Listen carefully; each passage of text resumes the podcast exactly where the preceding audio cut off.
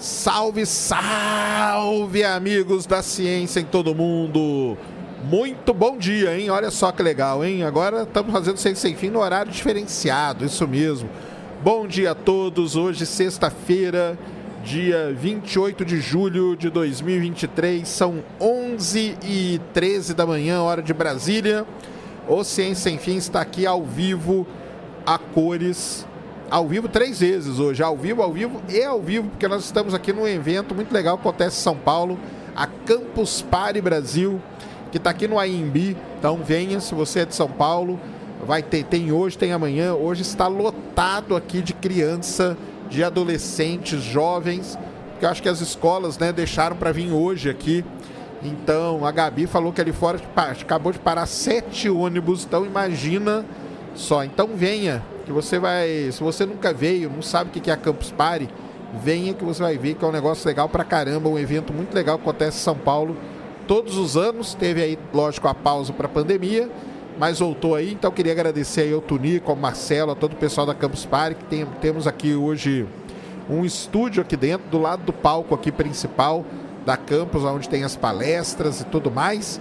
Então venham, que vai ser muito legal. Hoje, durante o dia, nós vamos ter uma série de lives aqui, conversando com a galera muito interessante, muito legal, que está sempre passando aqui na campus, beleza? É o seguinte, temos emblema, Cris? Então manda o um emblema aí na tela. Tem emblema especial da campus para todos vocês. E o código é? Rádio Campus, é o mesmo código, então vai lá, Rádio Campus, e você vai ter aí acesso ao emblema. Lembrando que ele fica valendo até 24 horas após esse podcast, beleza? Então baixa aí o emblema para você completar a sua a sua coleção. Outra coisa, tá aí, ó, o emblema aí, ó, bonitão, legal pra caramba. Nós aqui, ó, é nesse esquema mesmo que nós estamos, mais ou menos. Esse esquema aqui do emblema é o esquema das antigas, de computador e tal. Hoje, né, sabe que as coisas, ainda bem, né, que a tecnologia, a tecnologia deu uma evoluída, né? E uma outra coisa que eu queria falar, que nós temos patrocínio aqui na Campus, porque trazer todos esses equipamentos para cá não é fácil, mas nós temos aí uma empresa ajudando a gente, que é a Alto. A Alto é uma plataforma global de mobilidade que eles chamam. Na verdade, é uma maneira muito mais fácil você alugar carros. Hoje, alugar carro é muito mais, mais fácil do que você imagina. Você pode alugar o carro por minuto, por hora, por dia por mês, ou seja, é, e a Auto ela ajuda muito nisso. Então tem um link aí na descrição, a Auto ajudando a gente aí. O, todos os equipamentos aqui foram trazidos para cá para campus pela pela a Auto. Outra coisa legal, valeu, tá a galera aí passando aí a molecada. Outra coisa muito legal é que você pode pegar seu carro num lugar e deixar ele em qualquer outro lugar. Então tem muita coisa interessante. Conheça aí a Auto que está ajudando aí o Ciência Sem Fim na logística toda de vir para o estúdio, que não é um negócio fácil. Tá aí, ó. Você ganha 100 reais aí para testar usando o link, o nosso código aí. Beleza? É isso então, os recadinhos da paróquia. E para começar o papo aqui, tô com o Felipe. Tudo bom, Felipe? Bom dia. Obrigado pelo convite aí. Super feliz de participar. Valeu, valeu demais. A gente tava conversando aqui antes, só para contar para a galera. Desde qual campus para que você vem? Eu comecei na Campus 8, né? acho que foi 2016, acho que, se não me engano, aí pela fazendo uma conta rápida aqui, acho que é por aí, mas eu comecei na Campus 8. Legal demais, né? É, eu, eu, venho, eu venho aqui na Campus Party desde, acho que eu só não fui na primeira. A Campus Party antes ela era lá no Ibirapuera, era lá no, no prédio da Bienal e tudo, que era bem o esquema de, da campus original, original. né? Uhum. Deles mesmo. E aí depois o evento foi crescendo e tudo, né? Teve uma época muito grande que quem patrocinava era a Telefônica, a antiga Sim, Telefônica, né? É, eu acho que na 8 ainda estava chegando pro fim, porque ainda tinha o OVNI lá na, na arena. Isso, isso é. mesmo. Tinha aquele negócio do meio que, é. era, que era muito interessante, legal demais. E o que, que te atrai mais na campus aqui pra você vir desde desde a oitava? É, quando começou, acho que um pouco também era a internet, né? Era uma época que a gente é, é, tinha um pouquinho mais de dificuldade de ter acesso à fibra e tudo mais em algumas regiões que eram é, afastadas né, dos grandes centros. Então era todo mundo já falava, pô, você vai lá, você vai conseguir conectar numa internet de super velocidade e tudo mais. Mesmo. Então no começo foi um pouco isso, né? É, e todo o conteúdo, né? Então acompanhar a palestra, é, essa época eu já tinha começado a lecionar, então era uma forma ali também de estar em contato com novidade, com atualizações de, tecnologias e tudo mais. Então a campus é legal porque ela reúne um pouco de tudo, né? Você tem espaço ali para desde a galera que vem jogar, vem é, se divertir e tal, até a galera que vem para palestrar, vem para participar de palestras, de workshops. Então tem espaço ali para todo o público. Exatamente. É isso aí que você falou, né? Para quem não sabe, no começo a Campus Party era um. Você ficava o ano inteiro anotando tudo que você queria baixar, né? É assim. Música, filmes, jogos e tudo, e vinha para Campus Party para baixava tudo. Então tinha gente que trazia várias HDs, né, cara? É. Para encher aqui na campus, né? Pra aproveitar a viagem, né? Aproveitar. E aí aquilo lá durava o ano inteiro até a próxima para vir aqui e baixar tudo de novo, porque realmente era esse esquema.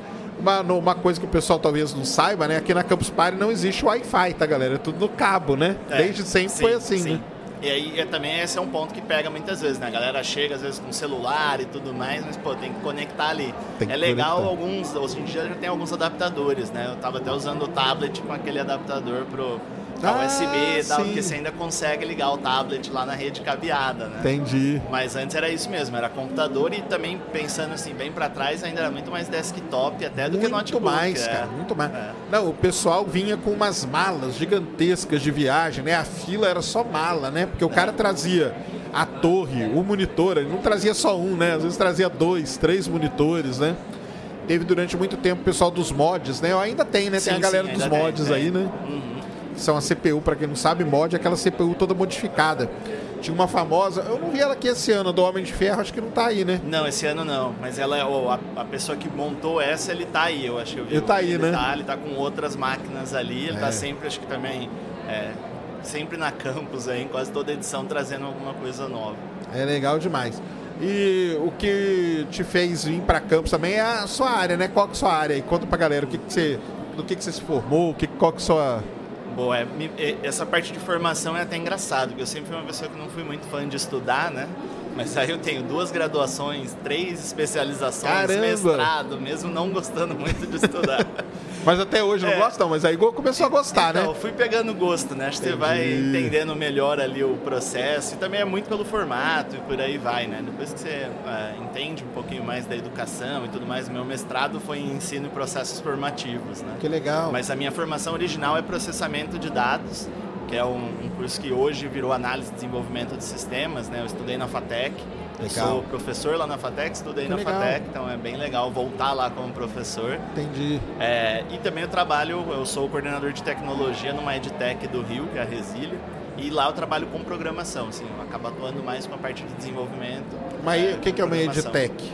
Normalmente é alguma empresa que utiliza tecnologia para resolver problemas ali da educação, né? A missão da Resília é formar a América Latina para o século XXI ali nas carreiras digitais. Então ela atende algumas empresas como iFood, é, Ebanks, Stone, já atendeu várias dessas empresas para fazer a formação ali de pessoas que vão entrar na empresa ou formação de lideranças e tudo mais. Legal demais. E aí eu comecei, eu entrei muito é, pelo meu contato, né, com comunidades, com outras coisas, e o pessoal viu que eu tinha essa, já tinha esse conhecimento de programação e acabou me puxando mais para o time tech, para a parte de programação lá dentro.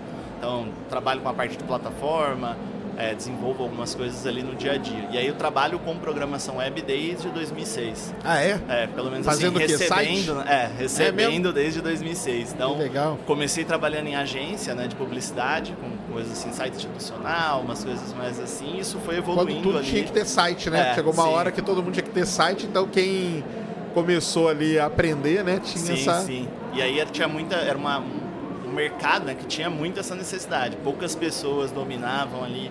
é, quando começou toda essa questão também de responsividade, peguei todas essas, essas etapas aí. Eu comecei a mexer com web ali por volta de 2001, 2002. Mas o quê? Na Netscape, curiosidade é, total, sim? Pegava HTML, fuçava. Ah, é? Olha só. Aí abria lá no Netscape para ver o que estava acontecendo. É da época do. Netscape, eu É. usei muito Netscape também. Sim.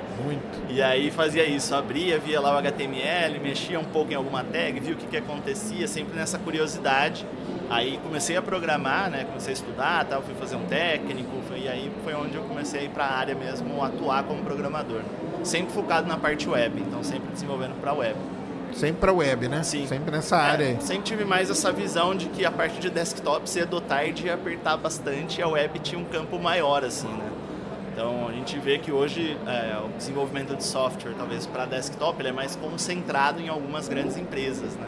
Quanto que site ou, sei lá, um sistema web, um aplicativo, alguma coisa assim, é uma coisa mais general. Então você tem, assim, muita gente desenvolvendo, muita gente fazendo e tudo mais. Ah, sim, não, com certeza. Chegou a trabalhar no Dreamweaver também? Trabalhei bastante. Dreamweaver antes da, da, da Adobe comprar, né? Quando ainda era Macromedia. Então eu tive essa fase. Eu comecei a programar assim oficialmente, né, para web com o ASP clássico, que era eu vim do Visual Basic, né, Sim. fazia algumas coisas com Visual Basic e aí falei, pô, eu quero ir para web. E aí foi fácil ir pro, pro ASP clássico, porque ele era basicamente um Visual Basic Sim. ali dentro da web, né? Entendi. Legal demais. E aí você foi trabalhar na Mozilla também, como que é, como foi seu contato com eles? É, eu acabei conhecendo a Mozilla pela Campus, né? Ah, e aí legal. eu fiz durante vários anos aí, agora ainda continuo ativo ali, mas fazendo bem menos coisas, né? Como voluntário. Então eu conheci a Mozilla na Campus em 2016, eles estavam fazendo um hackathon, uma ativação. É, na época acho que eles estavam com o lançamento do Firefox OS, que era o sistema para celulares e tal. E aí você participava do hackathon, concorria a um celular com o Firefox OS. Aí legal. participei, fiz um joguinho de sinuca lá, porque eu já mexia com HTML e a programação para o Firefox OS era HTML, CSS e JavaScript. Entendi. Então quem já tinha ali um pezinho já na web na, já na frente é. da galera. Aí desenvolvi um joguinho lá, ganhei um celular, comecei a acompanhar. Ah, você ganhou o hackathon ganhei, então? Fiquei em primeiro, fiquei em primeiro lugar, tem foto lá com a, com a, raposa quando eles iam Sim, com a fantasia. Né? lembro. É. Uhum. E aí tenho foto lá no palco tal, é, com a raposa. E aí comecei é, a acompanhar a comunidade. E aí acabava participando mais de coisas relacionadas a eventos, né? A Mozilla tinha é, um evento que acontecia todo ano, que era o Maker Party, que eles organizavam para ensinar o pessoal sobre alfabetização digital, trazer uma galera para conhecer web e tudo mais. E aí é, eu comecei a participar, tipo, fez alguns eventos tudo mais, e aí eu fui meio que engajando cada vez mais, sendo convidado para participar de muita coisa aí. A Mozilla já me levou para vários cantos do mundo como voluntário. Legal. É, mas esse primeiro contato foi a Campus. Então, assim, a, essa parte de comunidade dentro da Campus é uma parada muito forte. Assim. Isso é verdade mesmo. Contato. Não, isso é sensacional. O pessoal tem, tem é, muita gente, né, vem aqui na Campus e acaba saindo aqui com muito contato, né? É, e até um ponto assim, a Resília eu conheci por um contato da Campus. Olha só. A Endless OS estava mostrando uma versão do Linux deles aqui em algum dos anos. Eu conheci o Renato, que era é, da Endless, e aí uns anos atrás o pessoal da Resília estava procurando alguém, ele era conhecido de alguém lá, me indicou, falou, ó, oh, conversa com esse cara, conheci ele na campus tal. Então tá aí como funciona realmente o network da campus, né? Tem esse. É isso que eu falo, cara. Network vale mais do que dinheiro, entendeu? Porque você ter um network é uma coisa assim. Às vezes o pessoal fala, pô, mas por que, que eu vou e tal, não sei o que, né? É, e isso eu falo até para o pessoal que vai em congresso, entendeu? Sim, sim. Porque no meio acadêmico, congresso não é uma coisa muito bem vista, né? Tanto que na, na, no Arts até a menor nota, a menor pontuação é congresso. Mas o network que você ganha vale muito mais do que qualquer pontuação ali, né? Sim, sim. E, então é isso aí, você acaba conhecendo uma pessoa, depois aquela pessoa sabe o que você faz, quando ela precisar, seu nome vai estar ali, então e, e na campus nem, nem, nem, se fala, né? Que aqui tem coisas, áreas diferentes e tudo mais, né? Então esse lance aí é sensacional. Então, você que está aí, ó, participe de eventos na sua área, que é muito importante mesmo, tá? Então às vezes você fica assim, ah, mas eu vou, vá, porque o network, ah, mas o evento é caro, não sei o que, arruma um jeito e vá, entendeu? Porque se você tá lá, só de você tá lá, você já desperta, o pessoal já fica interessado, fala, pô, esse cara veio aqui, né? Sim. Ele já teve aquela vontade de vir. Então isso aí você já. Que legal. Então, a, por conta da campus aí, você conseguiu aí a, a carreira. É, a, a campus me impulsionou bastante, é, inclusive esse, esse emprego atual, né? Foi graças a esses contatos aí, essa indicação da campus. E, e, acaba trocando muito, né? Tem muita comunidade aqui, tem um pessoal que é, já organiza as comunidades há vários anos, então são comunidades que acabam vindo de forma frequente. É, e dentro dessas comunidades também é isso que você falou. Acaba se criando uma rede ali de apoio entre a galera que participa da comunidade. Então alguém precisa de alguma coisa. Essas comunidades estão sempre ali para apoiar e tudo mais. Exatamente, isso aí é demais mesmo. E aí depois quando veio a, a parte da aula, como que foi? Ah, boa, então, foi quase ali na mesma época que eu comecei a conhecer a Mozilla e tudo mais, mas foi em 2014, então já tem um tempinho aí que eu comecei a lecionar. É, eu sempre gostei de estar em sala de aula, assim, é, ensinando, ajudando, então durante um tempo ali na faculdade eu fazia alguns cursos de final de semana para o pessoal, é, de programação e tudo mais. E aí a galera falou, pô, você explica bem, você devia investir nisso. Legal. Na época eu falava, não, eu prefiro programar, gosto mais, sou uma pessoa meio tímida e tal. Então eu comecei a lecionar num curso técnico, lá em Jabuticabal, onde eu morava, né? E depois comecei, fui é, passando ali em outras é, instituições, fiquei um tempo na ETEC, que é do Centro Paula Souza, é, até que eu fui para a FATEC, que é onde eu estou desde 2017. Aí eu comecei na FATEC de Taquaritinga, tem um abraço pro pessoal lá. Ah, que é, legal. É, minha primeira casa ali foi, estudei lá, então estu, me formei na FATEC de Taquaritinga e voltei como professor. É, e atualmente estou aqui na FATEC de Indaiatuba, que é aqui pertinho legal. de São Paulo, ali do Perto lado Campinas, de Campinas. Né? Isso. Então também é uma unidade muito boa ali.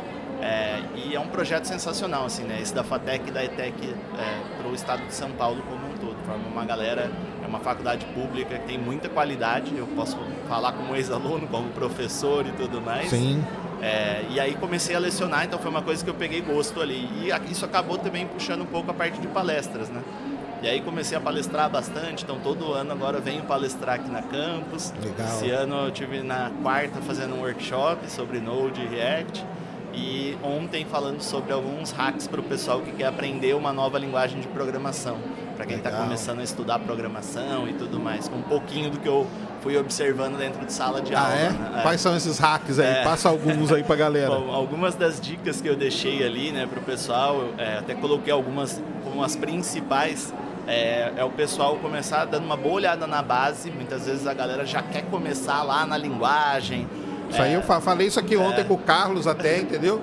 eu acho que eu vi o vídeo vocês comentando. É. é. Não adianta tentar ir lá já na, na, ponta, né? Você tem que começar, constrói uma base legal ali, entende um pouquinho de lógica, é, vai aí. treinar isso tudo, porque você vai ver que dali para frente, depois, todas as outras linguagens são praticamente Exatamente. a mesma coisa. É meio igual falar, né, cara? É meio é. igual falar. Porque você, ah, vou aprender francês. Cara, tá, tá, você aprende, mas e aí falar, né? E como que você vai juntar essas coisas e tudo mais. Então a programação é mais ou menos igual, Sim, né? É, e aí vai trocando só o idioma ali, né? Isso. né? Alguns são um pouquinho mais chatos de você entender no começo, outros são mais fáceis, porque eles são próximos do seu idioma original, né? Exato. Então é, é muito essa analogia. E um ponto também que eu reforcei bastante com a galera, que eu sinto muito com os alunos lá, é com a parte de é, não ter medo do erro, né? A galera tem muito erro ali quando tem muito erro no comecinho quando está programando e tem muito medo de aparecer ali alguma mensagem vermelha no terminal ou em algum lugar. Fica tranquilo, é, o computador não vai explodir, não, né, não, cara? Não vai acontecer nada assim, ele não vai te atacar. É, e aí o pessoal sempre chama, às vezes, professor, deu erro aqui. Fala, pô, que erro que aconteceu? Ah, não, não sei. Fala, não, pô, dá uma Vamos olhada primeiro. O erro, deu né? erro, Isso aí. abre ele. Então, assim, a galera precisa perder esse medo. É, você não vai queimar o seu computador, você não vai quebrar o seu computador se tiver algum erro ali na programação. Uhum. É, então, é arriscar realmente. E eu acho que é uma atividade legal para a pessoa ter esse contato. Assim, é uma forma também. Hoje evoluiu muito a cultura maker e tudo mais, né? Você tem muita gente desenvolvendo coisas com Arduino e tudo Sim. mais. Então, é, a programação ela virou ali uma, uma habilidade né, que acaba sendo muito útil em qualquer que seja a área. Até comentei isso também na palestra ontem. Né? Legal. A, a pessoa que tem uma base ali em várias áreas diferentes, né? a gente costuma falar da carreira em T, né? o isso, profissional lá que tem uma visão generalista e depois ele decide se especializar ali num ponto. É, isso faz muita diferença para ele. Né? Então, até eu, por exemplo, fiz uma, uma graduação em publicidade, estava fora ali, mas porque eu estava em agência comecei a me interessar pelo assunto e sempre uma coisinha ou outra você puxa, né, claro. para sua área. Então, mesmo que você tenha uma formação ali numa área diferente, é, você acaba sempre agregando, né? É o famoso connecting the dots do Steve Jobs, né? Que ele fala na, nas palestras, falava, né? Nas palestras dele lá, que é muito importante mesmo. Não, isso aí é legal demais. Então, é, pro, programem aí, galera. Tem que aprender. Eu falo, pessoal, hoje programar é o novo aprender inglês, né? Que tinha antes, né? Sim, boa. Ou Antigamente, curso de datilografia, né? É, eu fiz datilografia, viu? Boa. É, eu fiz um, eu fiz um curso parecido na Microway, Microlins, não lembro essas assim também que tinham os cursos das cidades e tal. Eu fiz datilografia é. em máquina antigona, assim, lá no interior de Minas. Terrível. Mas foi, foi bom pra caramba. Me ajudou pra caramba quando eu tava na faculdade, eu ganhei muito dinheiro digitando trabalho por causa do meu curso da geografia, porque eu digitava muito rápido. E aí tinha um... Então o cara me entregava o trabalho de noite, de manhã tava pronto, entendeu? Então isso aí foi bom pra caramba. O Emanuel Figueiredo aqui perguntou aqui, ó, como um desenvolvedor adoraria, é, abordaria, como um desenvolvedor abordaria a criação de aplicativos ou recursos tecnológicos que promovam um ambiente educacional positivo e adequado para crianças na faixa etária da educação básica? pergunta puxada, né? Vamos lá. É, eu acho que hoje tem muito esse mercado é, para quem vai desenvolver coisas educacionais ali ou coisas para educação. Tem até um, um professor é, conhecido meu aqui, ele é muito seu fã. A hora que eu falei que eu ia vir aqui, falou para mandar um abraço, Jefferson. Legal. E ele tem desenvolvido alguns jogos, algumas coisas é, para prefeituras e tudo mais, para o público ali infantil e aí tentando é, conseguir um custo mais acessível, às vezes, do que as grandes publicadoras, né? Então eu acho que é, o primeiro ponto talvez é a pessoa entender mais sobre educação, né? Você não pode ir lá falar que eu vou criar um software aqui ou um aplicativo, um jogo, sei lá, para ensinar alguma coisa. É, sem dar uma Saber estudada, o que, né? né? O que vai é, ensinar, né? Então, às vezes, procurar ali pessoas da área da educação, trocar com pessoas que estão inseridas ali, é, que estudaram pedagogia ou estão em cursos, é, licenciaturas e tudo mais, né? É, o próprio, como eu comentei lá, esse mestrado na Unesp, ensino e processos formativos. Então é uma formação muito focada em discutir isso, como as pessoas aprendem, como o processo de ensinar e aprender funciona. Então acho que o primeiro passo para um desenvolvedor é se aproximar dessas pessoas, é, porque ele pode escrever o código, mas ele precisa entender ali o processo, né? Ele Com precisa certeza. entender o, o que ele vai entregar como ferramenta educacional. Então eu acho que o primeiro passo talvez é isso, é começar a estudar um pouquinho mais sobre educação. A gente tem material pra caramba, a internet hoje ajuda muito com isso, né? É, e se conectar com pessoas, né? Pessoas que estão na área da educação também vão te fornecer bastante ideia aí de como conduzir talvez algo nesse sentido. Isso mesmo, legal demais. O, o cara falou, o Ordox aqui falou, fazer uma calculadora em linguagem é um bom jeito de aprender. Cara, é muito bom porque nos idos de 1995, quando eu estava na, na, na USP, eu tinha curso de programação em C. O primeiro exercício que o professor deu foi fazer uma calculadora. Eu acho que ainda acontece bastante. É, né? A gente ainda tem essa prática aí, porque você começa a explicar sobre algumas estruturas básicas, né? Entender ali o que é um inteiro, como que funcionam os operadores matemáticos. Então é uma forma fácil de, de começar, né? Volta na história que a gente falou ali da base. Exatamente. Você vai essa ideia de, de como o sistema funciona, né? É isso mesmo, é isso mesmo. Então, vai. E depois de muitos anos eu fui fazer um, uma pós em, em, análise de sinais lá na PUC do Rio. E o primeiro exercício foi pegar, um, desenvolver um negócio de inteligência artificial para detectar e separar homens e mulheres nas câmeras da PUC. É uns negócios que hoje é tipo um negócio básico, entendeu? Isso é pior de tudo, galera, que isso é um negócio básico. Só que na hora o professor só chega e fala assim, ó, faça um capa, tá, vai embora, entendeu? Daqui é. dois meses ele volta. É, e aí a hora que você fala assim, a pessoa já assusta de cara. Né? É, exatamente, Pô, exatamente. Assim? Então tem muito isso também. Mas eu acho que é, é, essas, esse começo é muito isso. Você vai entregar algumas coisinhas pequenas. É, eu até comentei sobre isso também na palestra ontem, que o principal é o pessoal entregar. Sim. Se desenvolve, chega até o fim daquele É, projeto, não para na metade. É, quanto mais você for escrevendo código, é, mais tranquilo você vai ficar para escrever código. É com- como qualquer coisa que a gente faz, né? Quanto mais a gente vai fazendo aquela, aquela coisa, aquela atividade, a gente vai criando ali. é, Você vai ficando melhor, Sim, né? E você vai ficando mais tranquilo também de fazer aquilo, né? Então, a primeira vez que eu subi no palco para palestrar, putz, foi suando pra caramba, tremendo, desespero.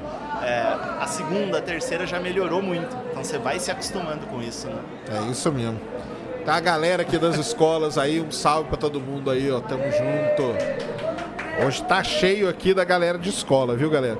E uma um ponto O seu filho é de preto. um ponto importante nessa, nessa coisa toda aí da, da, da programação e tudo mais que a gente vê hoje é o lance da inteligência artificial. Como que você está vendo isso, cara? Boa. É, eu, assim, vou, não posso mentir, né? Eu tenho usado bastante. Eu já, já adotei no meu dia a dia e realmente... Então, mas aí, ontem eu falei aqui com o Carlos, né, cara? Assim, a galera que é da... Assim, eu não sou da, da área de programação, mas a, a minha vida é só fazer programa, cara. Entendeu?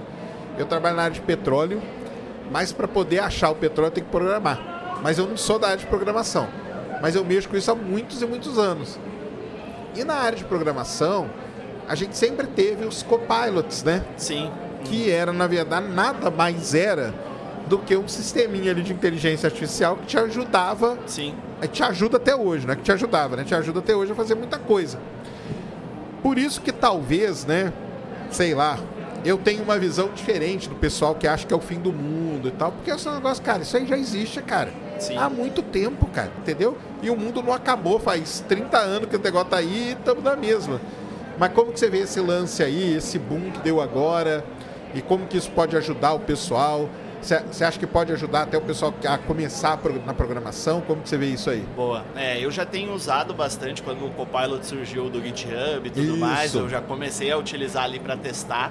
É, na empresa, primeiro, várias pessoas torcendo um pouco o nariz, de pô, isso aí não funciona, vai sugerir coisa ruim ali, mas eu acho que ele agiliza bastante o teu trabalho. É... é, no começo até pode ser, mas à medida que a comunidade Sim. vai crescendo, aí começa a ter coisa boa pra caramba. E, ele também começa a entender melhor o teu estilo de código, o que, que você está usando ali, a própria IA vai evoluindo, né, com aquilo que você está escrevendo. Então, assim, a Microsoft soltou até uma pesquisa lá, não lembro quantos por cento acelerava os times de desenvolvimento que usavam a ferramenta. Então, assim, é uma parada para que você ganhe tempo. Quanto menos tempo você está passando ali é, escrevendo código que é extremamente repetitivo, melhor. Você está focando em resolver um problema, em entender o que, que você tem que desenvolver ali. Está focando na ciência é, do negócio, sim, né? E não, e não no escrever, na sintaxe, é, né, sim, cara? E ficar batendo o negócio para você. Sim. Isso mesmo. E o problema maior é assim, para a galera que acabou de começar, já entrar numa inteligência artificial dessa, não pode ficar refém dela, né? Entendi. Então, assim, você tem que entender que ela tá ali para te auxiliar, mas você não pode falar assim, ah, eu só sei programar quando o Copilot está ligado. Se você tiver é, vira uma, internet, não pode virar uma muleta, né? É, então, é, eu acho que o maior problema muitas vezes para quem está começando é esse. A pessoa não pode cair nessa tentação de só programar, ela só consegue, ela só resolve um problema se ela está usando uma ferramenta dessa de IA. Porque pode acontecer dela não ter internet disponível, é, ou dela precisar resolver um problema ali que a IA não entende ou que não consegue ajudar. E, e aí, aí, né? É, e aí a coisa complica. Mas eu acho que assim, é, existe um, um, um, certo exagero no, que vão, vão, acabar com os programadores e tudo mais. Eu não acho que é por aí não. Acho que vai auxiliar bastante o nosso dia a dia. melhorou muito a minha vida depois que eles colocaram ela ali. Meu dia ficou muito mais tranquilo. Eu precisei mudar de uma linguagem para outra recentemente é, e ela me ajudou demais. E assim, alguns pontos. Traduzir, fui, né? De uma linguagem para outra. conhecia na outra linguagem, eu deixava um comentário esperava ela completar para mim com como seria esse código. Legal. Eu programava em PHP, saí para o JavaScript com Node, e aí digitava lá, ó, em PHP assim, em JavaScript. Dava um enter, ele soltava para mim o código em JavaScript, e aí eu já sabia, ah, beleza, então é assim. Entendi. É, você ganha muito tempo até de ficar consultando documentação, fazendo algumas coisas que a IA vai te auxiliar, né? É aquele negócio de saber usar, né, cara? Sim, Tem que sim. saber usar, né? Isso aí é verdade, não pode ser uma muleta, porque o dia que ela não tiver, você tá ferrado. Então, aprenda, que é o melhor. O canal Staclash mandou cincão aqui para nós. Bom dia, Serjão e convidado, Felipe, que está aqui. Gostaria de uma dica para iniciar nessa área de programação. Sou muito fã do seu canal. Qual uma dica assim de ouro para quem quer começar hoje? O cara gostou e falou: "Cara, quero entrar nessa área agora". Qual Boa. que é a principal, assim? É, eu acho que hoje tá, isso está um momento legal para quem quer começar, porque a gente tem muito conteúdo bom é, na internet disponível, então você tem muita coisa acessível por aí para começar a programar. É, a, a, dica, talvez, que eu vou dar principal, assim, para a pessoa fugir ali de aprender só o HTML e o CSS, que é uma coisa muito comum para quem está começando, de começar Entendi. fazendo um básico ali de HTML e CSS é, esquece um pouco isso, vai aprender uma linguagem de programação mesmo. Começa lá com Python, com JavaScript, é, com Java, com C, enfim, escolha a linguagem ali. É, comece com a linguagem, comece fazendo uma coisinha no terminal. É, é muito mais importante, como a gente estava falando, desenvolver a base, entender lógica, porque depois, para estudar ali uma linguagem de front-end ou fazer alguma coisa assim, vai ser tudo muito mais fácil. É, e você tem muito, muito material bom disponível na internet hoje. Tem uma galera que faz um trabalho incrível aí de, de ensinar programação com cursos às vezes completos. Então, é, é colocar ali para estudar um pouco todos os dias. A programação é prática, né? então não tem jeito. É, se você tentar correr de uma vez só para assistir lá 60 horas de curso, não vai funcionar. É, colocar ali um, um, uma meta, né? Ó, vou estudar um pouquinho todo dia, 40 minutos, uma hora, enfim.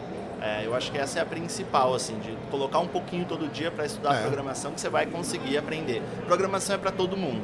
Esse é um ponto também que tem que se desmistificar, né? Não é uma coisa assim, ah, não, tem pessoas que, sei lá, tem mais lógica. Não, pô, isso não existe.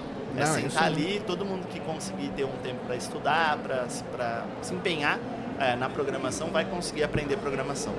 É isso mesmo.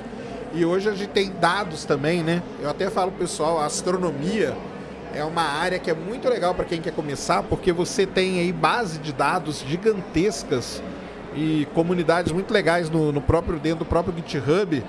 E aí você pode pegar um probleminha lá básico de astronomia.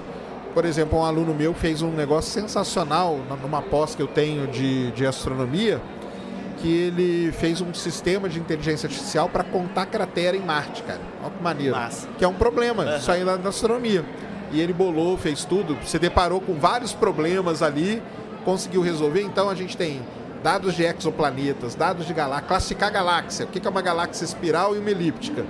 Isso já é um, é um problema real e você pode usar esse problema para aprender a programar.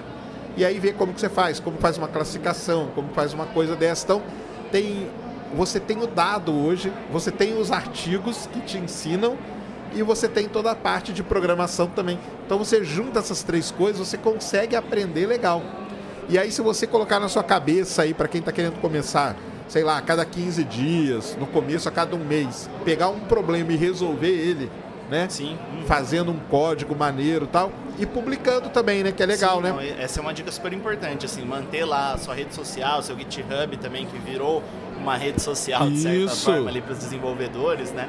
Manter esse GitHub atualizado, colocar esses, esses projetos ali isso também te ajuda bastante no network que a gente tanto estava falando, né? As pessoas vão te achar, vão te conhecer, é, e até aprender, né? Aprender como, como apresentar o seu trabalho, né? Sugerir melhoranças, melhorias ali no teu projeto. Então, eu sou muito fã aí do open source e do software livre, né?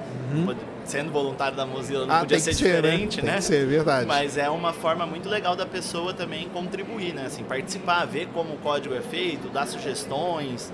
Então, é, é um jeito também muito legal. Às vezes, e vários desses repositórios tem lá alguma etiquetinha assim, ah, esse é um bom primeiro problema para alguém que quer começar Sim. a contribuir é verdade, com aquele repositório. É verdade, é verdade. Então também é um jeito legal de, de, de praticar a programação, né? É. É, tem que. Se você quer, não tem como, cara. Vai ter que praticar, entendeu? Porque não dá para você entrar e falar, ah, não, daqui um mês eu faço um ano. Não, tem que ficar todo dia ali. Aí você faz um primeiro, depois você vai, muda, pô, o que, que eu podia fazer melhor aqui, assim, assado. Aprender é como reportar que é muito importante, né? Que é Sim. isso aí que a gente está falando.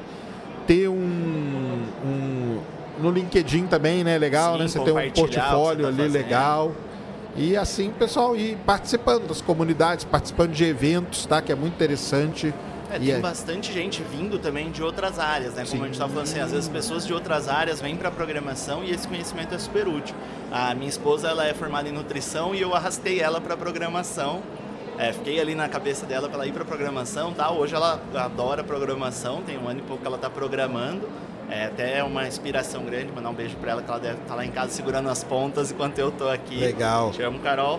E é, esse é um ponto aí que assim as pessoas que vêm de outras áreas elas estão trazendo muito conhecimento daquela área. Então você já chega ali com uma bagagem é que elas de trazem... coisas que você estudou que podem te ajudar com resolver problemas né? então isso que eu ia falar na verdade a, elas trazem os problemas né? Sim. Elas trazem os problemas. Esse é que é o negócio. Eu trabalhei numa empresa de petróleo durante muitos anos e eu cuidei durante um período do, do setor de P&D deles.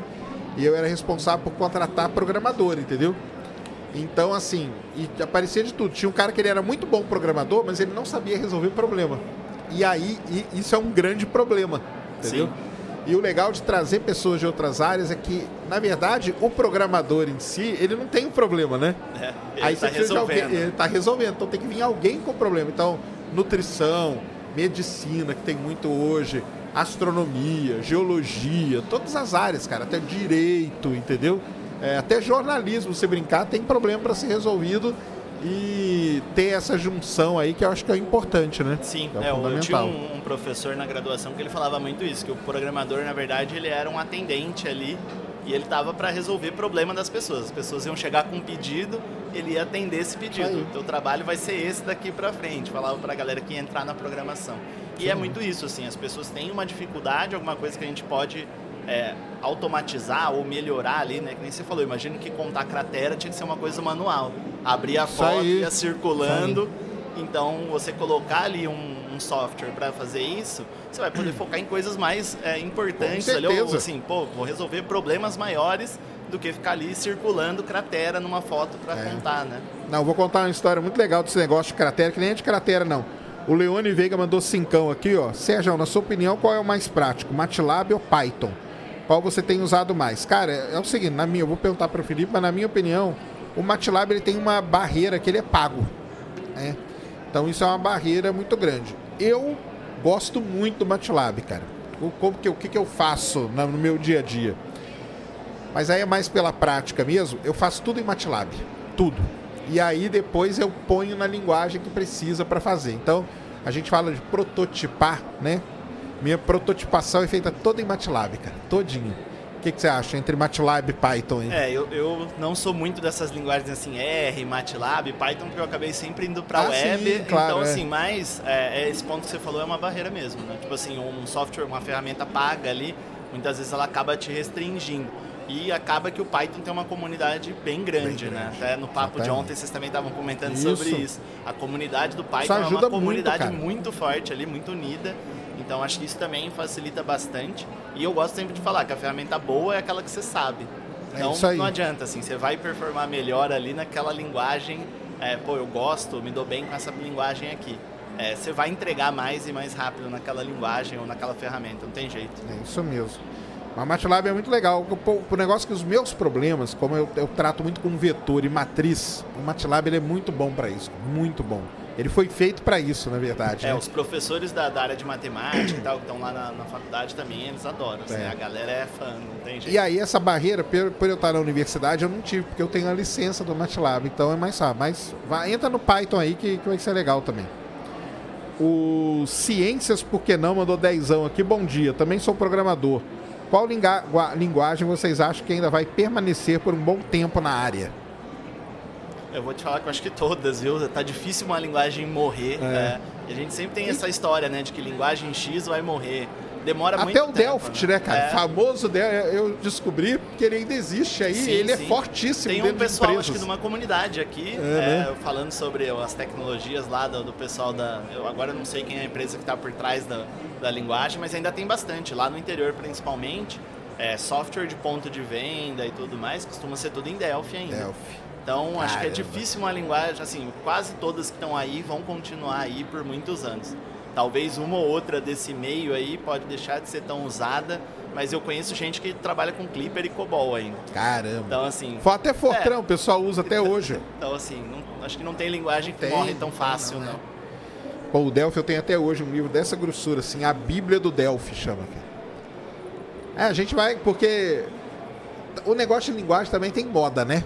Tem, tem moda. Tem. tem. moda. O Delphi, uma época, foi moda. Sim, eles vão trocando ali. Quando eu comecei na, como técnico, né, na, estudar ali, o técnico em, em, informática, a gente aprendia o VB6 e o Delphi. Delphi ah, 7 e VB6. Sim, entendi. E aí tinha muito essa, essa, essa rixa ali, essa sim. disputa, até entre os professores, de quem gostava mais do Delphi, quem era do Visual Basic. Então teve uma época realmente que o Delphi bombou muito, principalmente nessas soluções assim. O pessoal está falando aqui que o Java é o pagador de salários. é, sempre tem aquela linguagem que assim paga os boletos, né? Muitas vezes você tem uma linguagem que você gosta muito ali, pô, me interessa, adoro, e tem aquela que às vezes é a linguagem que faz paga os seus boletos. Então eu programo em PHP há muito tempo. Foi ela que comprou aí a maioria das coisas que eu tenho, né? Tá mas, mas recentemente fui para o JavaScript e gosto bastante do JavaScript. Então tem isso também, assim. Às vezes a pessoa encontra ali uma linguagem onde o mercado está mais aquecido e tudo mais, né? o Patrick falou que eu aprendi a programar em Delphi. Então, eu. É, então, a, a Estão falando aqui em empresas. Então, eu descobri, depois de muito tempo conversando com o pessoal, que o Delphi ele ainda é muito forte dentro de empresas. Software corporativos, uhum. são todos eles feitos em Delphi. E vou falar para você aí, cara, que tá querendo aprender. Na minha época, cara, eu tinha que andar com uns 4, 5 livros dessa grossura. Você somava tudo, dava um negócio assim, ó. Eu andava com um negócio que chamava Recipes. Eu tinha um Recipes em si, em C, que era o Copilot da época. Uh -huh. Que eram os GC, que eram os algoritmos, os, os pequenos. Os lembretes ali é, pra você, das estruturas. Cara, pelo amor de Deus. Mais. Era um livrão desse tamanho, tinha que ficar procurando o livro andava com essa Bíblia do Delphi aí embaixo do braço também. Durante um tempo eu programei em Delphi. E hoje, cara, é muito mais fácil, cara. Estão reclamando aí. é, não, isso é um ponto que realmente assim, evoluiu muito. A gente até nessa, nesse workshop que eu estava conversando com o pessoal, um pessoal que falou assim, ah, eu programo desde 99. Pô, hoje é muito mais tranquilo Exato. e tal. E com certeza, as ferramentas evoluíram demais. É, e a internet também te deu muito, é. muita oportunidade ali de consultar as coisas na hora, né? Você abre, um, abre uma outra aba, digita o que você quer saber e acabou. Aba? Vai falar é. de aba, tem 500 mil abertas aqui. O Elton, o grande Elton aí, tá sempre com a gente aí, mandou cincão. Muitos tribunais de justiça do Brasil usam Delphi ainda. Olha só, pego muito trabalho para transformar COBOL em Python ou Java. É, tem muito isso também, né? Uma galera que entende dessas linguagens é, mais antigas e tal, é, acabam pegando para fazer a migração do sistema legado. Muito banco ainda usa software bem, assim, você vai lá, você vê a telinha, né? Você já percebe... A telinha horrível, né? Tela, é, quando o gerente abre para fazer alguma coisa, você já percebe ali que tem algum sistema legado rodando, né? Entendi. Aprendi a programar no Visu, Visualg. Melhor calcular. Isso eu não conheço, não. É um, acho que chama Visual G, é alguma Visual G. Assim, é. Ah, tá, é porque ele escreveu, tá, é, Visual e aí, G. ele, se não me, eu não lembro se é esse é, que você escreve ali com é, numa linguagem mais simples e tal. É alguma coisa assim. Tinha muito isso também, né? Eu comecei programação com Pascal, é, que aí também não era uma linguagem que você usava comercialmente, né? Você usava muito para estudar, né? Sim. Então você aprendia um pouco da programação ali. É, depois tem outras linguagens parecidas, né? Tem a linguagem acho que Portugal, algumas coisas assim para que você facilite essa, é, quebre um pouco essa barreira ali, né? Do com idioma. Certeza, com certeza. Qual que é o seu? Porque os programadores normalmente têm um setup assim, né? Do que ele, o que, que você usa no seu dia a dia assim? Como, é, o... como que você usa sua, o seu setupzinho ali de programação? Boa, é o que eu tenho lá é o Linux, né? Não tem como. Eu já tentei algumas vezes ir para o Windows, mas para quem trabalha é, com JavaScript ou até mesmo com PHP. Eu só uso o Mac assim, por causa disso, cara. Entendeu? E aí, e sim, aí, por exemplo, para quem muita gente do front-end, né, de programação web front-end, usa o Mac também, porque como ele tem essa base do Unix, né, você faz praticamente ali é um Linux, Exato. só que com uma roupagem entunada, né? É. Você tem ali acesso a mais recursos do que normalmente é, você tem lá no Linux. Mas eu uso o Linux é, eu gosto bastante do, do Visual Code, né, do VS Code, VS que é o, o, software que a Microsoft. É, eu acho que ela se inspirou muito no Atom, que era um editor que tinha antes ali, que, e aí até é, liberaram ele, ele é open source, o código está lá no GitHub. É, Docker, a gente hoje não tem como correr muito disso, principalmente para quem trabalha ali com diferentes é, stack, você tem que subir uhum. muita coisa, às vezes preparar ali ambiente, subir Stack Overflow, dados, essas coisas é, você usa também? Sites aí como Stack Overflow, uhum. então o próprio chat GPT mais recentemente, né? Isso. Né? ah, então ele já tem, entrou no seu, no já, seu esquema já aí. entrou no dia a dia. O Copilot, como eu comentei, também é uma ferramenta ali que, putz, adianta bastante. É, e agora nessa versão mais nova o Copilot integrou o chat né, lá dentro. Então você já pergunta dentro dele mesmo. Você pode selecionar um trecho do seu código e falar assim: ah, melhora esse código para mim. E aí ele funciona melhor nesse sistema do sim, que no sistema sim. isolado, com certeza, é, né? E outra vantagem é que, assim, pelo menos é, ali dentro, né, na teoria, esses dados estão ficando só com a Microsoft, com o Copilot, né, na teoria. Entendi. Mas, não tá usando para é, treinar, não. Quando tudo. Tá, é, provavelmente está treinando, mas assim, talvez fique alguma coisa anonimizada, mas é difícil você garantir, né? Esse é um dos maiores problemas hoje também que a gente tem com esse uso da IA, principalmente empresa, né? É, recentemente teve casos aí de vazar código de empresa que a galera colou lá o código no, no chat GPT para tirar alguma dúvida. E aí o código da empresa foi parar na internet. Então é complicado, assim, tem que ter um uso bem consciente também. É, Essas empresas devem estar tá penando com Sim, isso aí, né? Porque certeza. os programadores devem estar tá com o chat GPT ali direto. Sim, o dia inteiro. Colando tudo. E aí, cara? Tá jogando fac... tudo isso na, na, pra ir, né? Você vê também pela faculdade, né? Assim, os alunos lá já estão muito assim, então você já sente isso. Em sala de aula você vê assim, às vezes você está explicando alguma coisa, já tem um aluno ali no chat GPT colocando para tipo, pedir outra explicação, ou ver Caramba. se você tá falando uma, ah, uma parada é, né? que faz já... sentido. É. É, o, o, tem, que ter, tem que ter cuidado de usar essas coisas, galera. Não é assim, cara. O negócio não vai. Eu até brinco com o pessoal, né? Que a gente fez um programa no Sem Sem Fim só usando o chat GPT. E a gente fez uma zoeira lá perguntando o negócio do Mundial do Palmeiras. Você vê que ele não responde certo, cara. Porque ele não responde certo mesmo. Se você não explicar as coisas antes para ele, ele fica meio perdidaço, cara. Entendeu? É o que nós falamos aqui ontem com o Carlos, entendeu? O legal é você pegar, fazer o chat GPT com as suas coisas. Porque aí sim, né? Igual com esse aí, esse eu ainda não usei não, o chat GPT integrado dentro Sim, do. o Copilot do, na versão mais nova. Isso é legal tá pra caramba. Assim a gente usa uma IA lá na, na Resília, né? Para corrigir exercícios, por exemplo. A gente já começou a mandar o código de um estudante, a legal. IA verifica o código e dá a correção instantânea. Porque você ganha tempo ali, né, para fazer essa correção. Então a gente já começou a fazer é, uns testes dentro da plataforma, assim, o aluno entrega o exercício e é a IA que faz a correção. Em alguns lugares o código é executado, né, para ver se dá resultado. ah, é sim. Assim. Que legal. Legal demais isso aí. Tem que dar, é, tem que dar um contexto, senão vai gerar umas coisas muito esquisitas, cara. Entendeu? Muito esquisita mesmo. E você recomenda, né? O pessoal tá falando aqui, ó, que é, ah, quero usar o Ubuntu e tal. Então você é, é, tem, que, é, tem que ser Unix, cara, porque. Ou Linux, né? Porque no Windows, o grande problema é até você montar todo o ambiente de programa. Isso aí, nossa Sim. senhora. Muito dá uma trabalheira, né? Ali. Muito tempo, cara, muito tempo. E o, por exemplo, os Mac já tá, tá pronto, né, para isso. Então essa que é a grande vantagem. O pessoal, ah, mas você usa Mac. Eu uso Mac só por causa disso, cara. Entendeu? Só por causa disso. Se não fosse isso, talvez não usasse. Mas o problema é esse, no Windows é você, para quem não entende, né? Né, para programar hoje, você tem que montar um ambiente de programação, né? Então você tem que sim, ter as sim, coisas ali setadas. Tudo, instalar. O Windows até melhorou com a chegada aí do WSL, algumas coisas que você pode rodar um Linux lá dentro. Sim, então, mas assim, não é mesma coisa, não é a né? mesma coisa. É, não, não é dá muito coisa, probleminha, você começa a ter muita dor de cabeça ainda. Muito legal. E o futuro aí, o que, que você acha daqui uns 5 anos? Putz, cinco anos. Não dá pra saber nem o é, que é o mês é que vem, né? Tô, lá, se, se, se, a, se a IA vai acabar com tudo, né?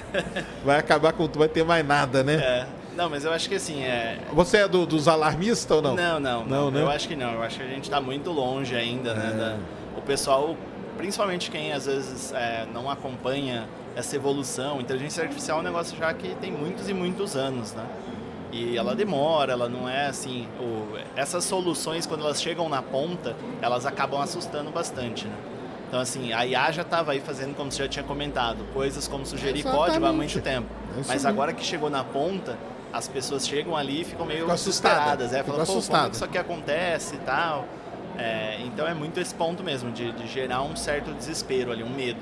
Mas vai muito, vai muita coisa ainda para realmente a gente falar, pô, agora é uma preocupação é, real que a IA vai acabar com tudo. Não, é isso que eu tenho notado. Quando converso com a galera da programação, cara, que a gente já sabe que isso aí existe. Cara, não acabou com o mundo até agora, fiquem tranquilos, entendeu? Quando você conversa com a pessoa que não é da área de programação, que ela não sabe o que está acontecendo por trás, que é um negócio já está aí há muito tempo e tal, aí tem esse susto porque os caras fizeram, mas eles fizeram, eu ainda tenho na minha cabeça que eles fizeram esse negócio meio de propósito, cara. tipo, para causar. Né? Não, para causar esse impacto mesmo, entendeu? Que eu falei com o Carlos aqui ontem. Você pegar um. O GPT-3, ele era chatíssimo de usar. Sim. Porque tinha um monte de parametrização que você tinha que fazer. Se você não soubesse, ele não gerava nada. Você pega o Stable Diffusion para fazer imagem, cara, não é qualquer pessoa que usa não, aquele Stable não. Diffusion. Ele é difícil pra caramba. O próprio Mid Journey, já tem uma barreira que é o cara tá no Discord. Sim. Outra barreira é escrever aqueles negócios do direitinho. E você vê que eles não causaram tanto impacto. Sim. Como o chat, o chat GPT, o cara fez um negócio, falou, cara, eu vou colocar isso aqui é para assombrar mesmo, entendeu? Fez um negócio muito simples, muito básico. Qualquer pessoa, meu filho tem 10, 12 anos, ele vai lá e escreve o que ele quiser. Meu filho não consegue usar um Stable Diffusion, não sabe que são aqueles parâmetros todos que tem que ajustar. Então acho que essa que é a grande questão. Acho que ele, eu acho que os caras fizeram isso meio de propósito. Porque eles podiam ter colocado uma barreira, qualquer uma, entendeu? Sim. Não, só usa o ChatGPT quem tiver Discord, não sei o quê. Isso aí ia derrubar o uso dos caras. Sim. Ia derrubar. Mas não, eles fizeram isso aí pra jogar mesmo e causou esse alvoroço aí, vai causando cada vez mais. E o pessoal acha que o mundo vai acabar daqui a pouco, né? Por conta disso. Enquanto der pra tirar da máquina, né? É, A da tira a tomada, eu falo, desliga, né? né? Enquanto tiver tra- tomada, tá beleza. Felipe, cara, sensacional. Muito obrigado, Eu cara. que Valeu agradeço. demais. Prazerzão te Prazer conhecer enorme. aí. Parabéns pelo trabalho aí. E vai ficar aí na campus ainda, né? Vou, vou ficar mais um pouco por aqui. Também quem estiver por aqui, me tromba aí, dá um alô. Tem uns adesivinhos da Mozilla pra Legal, galera. legal. Então, vamos trocar quem quiser participar da comunidade e tudo mais. Mas foi um prazer enorme aí. Fico muito feliz com o convite. Acompanho seu trabalho, Muito super bom. fã. Valeu demais. Prazerzão. Conversar com a Obrigado. galera da programação sempre bom. Eu não, como eu falo, eu sou intrometido no, no meio aí, porque eu uso, mas não sou programador de, de natureza, né? Mas valeu demais, cara. Muito Obrigado. obrigado aí. Valeu. Tamo junto aí. Parabéns por tudo aí. Obrigado, hein? Valeu. Muito legal, galera. Tá, é isso mesmo que vocês estão falando aí. Eu falei aqui, cara, que o Linux, cara. O pessoal que tá falando, só pra terminar, que não, depende, não é assim. Cara, no Windows, cara, você tem que sub, baixar trocentos programas pra fazer, cara. No Linux você vai lá e faz o negócio rapidinho, tá? É... Mas é isso aí. Não tem essa, cara. O Linux ele é muito, muito, muito mais fácil, tá? É muito mais fácil, tá? Vocês querendo ou não, aprendam a usar o Linux, tá? Aprendam. Que é o que vocês vão precisar aí pra vida. E aprendam a programar. Tá? Aprendam a programar. Não tem como. Você vai ter que aprender a programar de qualquer jeito, tá? Valeu, Victor Della virou membro. Aliás, pra, pra galera aí que não, não sabe, né? Você pode se tornar membro aqui do Ciência Sem Fim. Tem um botãozinho do lado aí de se inscrever, de inscreva-se, que é Join se você usa em inglês e seja membro se você usa em português. Qual é a vantagem? Por exemplo, antes aqui dessa live, eu fiz uma live só para membros. Estávamos ali falando coisas secretas que só a galera que está lá dentro sabe, por isso chama ciência secreta, tá bom? E não tá em extinção não, cara. Bruno, cara, programador não nunca vai estar em extinção, cara. Coloca na cabeça de vocês, galera. Esse negócio de inteligência artificial existe há muitos e muitos anos, cara. É muitos anos, entendeu? Não é de agora isso, entendeu? Se fosse para acabar com o mundo, já tinha acabado, aliás, várias vezes, entendeu? E fiquem tranquilos, fiquem tranquilos, tá? Não é assim não, tá? Não é assim não. Um salve aí, Gustavo, a galera do Reino Unido aí. Estou fora do Linux. Não fica fora do Linux não, cara. Linux é vida. Então, ó, o Vitor Della aí se tornou membro do canal, se torne membro também, porque nos intervalos aqui eu vou fazer lives para membros e vocês vão gostar pra caramba, porque lá a gente fala de coisas que não se pode falar aqui. Estou com o próximo convidado aqui que veio aqui bater um papo com a gente, grande Derek, tudo bom, cara? Tudo bom, Sérgio? Beleza, tá te ouvindo aí, tá legal? Tá bem bacana. O som tá, tá qualidade Estúdio Pro aqui. Valeu demais, cara. Muito bom, prazer aí te conhecer. É... Sua primeira campus, não? Não, já tive em outras campus. Essa é uma das, né? É, sou da época que a campus tinha dentro da campus um centro de tecnologia de internet e aqui era é, o céu era o limite, né? A gente conectava os computadores Isso. aqui e era uma loucura. Isso mesmo. Era legal, né? Tá, então você vem na campus desde que ano? Olha, desde 2009 praticamente, bastante tempo. Bastante Legal, legal demais.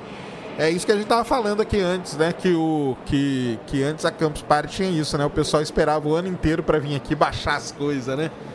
Baixava vídeo, baixava jogo. É, é o, o torrent, né? Comia solto. Comia Era impressionante. A gente vinha baixar conteúdo e como a gente não tinha a internet que a gente tem hoje, que- hoje a gente tem um giga em casa, né?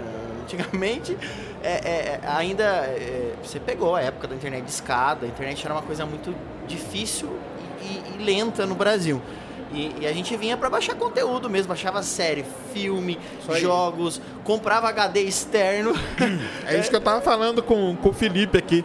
A galera trazia muitos HDs, cara. Muitos. Não era um, não. Era muitos. Era teras e teras de coisa. É porque não tinha esse lance de nuvem, né? Igual tem hoje. Hoje tá é. tá muito mais fácil, né, Sérgio? Muito, muito mais, mais, fácil. Nossa, é impressionante. Muito mais mesmo. Não, eu lembro. A galera, nossa, era... Aliás, tinha aquele gráfico, né? Tinha um gráfico que estava mostrando até, né? Quanto que tinha coisa que tinha baixado, qual era o fluxo de dados. Era, era muito... Era recorde sempre. Toda a Campus Party, ela era recorde de de fluxo de dados, de velocidade. Aí uma queria bater o recorde da outra, né? Com maior velocidade. Isso é legal pra caramba. E você conta aí pra nós o que, que você faz, de qual área que você é. Olha, eu, eu sou da área dos games. Games? É, Maneiro. Eu resolvi empreender nessa área porque, primeiro, que eu é, acompanhei um, um, pouco a evolução dos videogames. Né? Eu sou Legal. da época do Master System. Master System? Master System. Joguei muito é, Mickey Mania, é, tinha o Mickey é, é, é Castle... Castle Castlevania. Of, Castle of Illusion. Ah, Nossa, esse daí é, foi um marco, né? Porque foi o meu primeiro jogo, meu primeiro videogame. Eu zerei umas 372 vezes, né? Porque naquela época era caro pra caramba comprar jogos. Então eu fui acompanhando, depois eu fui pro Super Nintendo, é, depois eu, eu fui pro computador, eu tive o meu primeiro... Ah, você passou essa, fez essa transição aí então? Pra, Fiz a transição, eu tive o meu primeiro 166 na época, aqueles HDs Bigfoot. Legal. E, e foi aí que eu também tive um, uma paixão por tecnologia. Né? Meu pai ficava louco, eu pegava, eu com 7 anos eu tirava cabo flat do HD, eu já queria tirar o LEDzinho do, do HD Bigfoot pra, pra ver, eu era muito curioso. E, e me formei em ciência da computação. Legal. E desde que eu migrei né, é, dos games para a plataforma de computador, eu nunca mais larguei o computador. Hoje a minha plataforma preferida é o, é o PC. E aí é, eu me formei em ciência da computação, e também é, fui sempre um amante do marketing digital. Me especializei e tal. Legal. E, e, e, aí o que aconteceu? Ao longo da minha carreira, é, comecei como professor de informática, depois eu fui para desenvolvedor web. E, e, um dia, como era do marketing, o pessoal falou assim: Cara, a gente está precisando trazer as crianças para o clube. O cara veio de um, não era nem do meu trabalho, ele veio de fora. Ele falou que as crianças não, não ia mais pro clube. Ficava em casa, jogando videogame e tal. E ele trouxe esse problema para mim. E aí eu não dormi com aquilo. Eu levei aquele problema para casa. Falei, cara, como é que a gente vai resolver esse problema das crianças, né? É, vamos levar as crianças pro clube. E aí, como eu era muito apaixonado por videogame, e, e, a, parece que chega um certo ponto da vida que a chave do empreendedorismo, acho que ela, ela vira, assim, sabe? E aquilo ficou rodando na minha cabeça, cara. É, você tem que resolver esse problema que não é seu. Mas eu acho que era o destino. Porque eu falei assim, eu cheguei em casa e falei assim, é, para minha esposa, eu vou fazer um torneio de games na cidade. Eu cheguei com essa ideia maluca em casa. Entendi. E eu não, isso foi em 2016 para 2017, né? É, recente. Isso não faz muito tempo, né? E aí é, eu comecei a pesquisar como fazer um torneio de games, né? O que precisa, como que faz. Na época era é, e esse jogo também é muito marcante na minha vida, é o Clash Royale. Você já ouviu falar, um jogo mobile. Conheço. É... Meu filho jogou há muito tempo.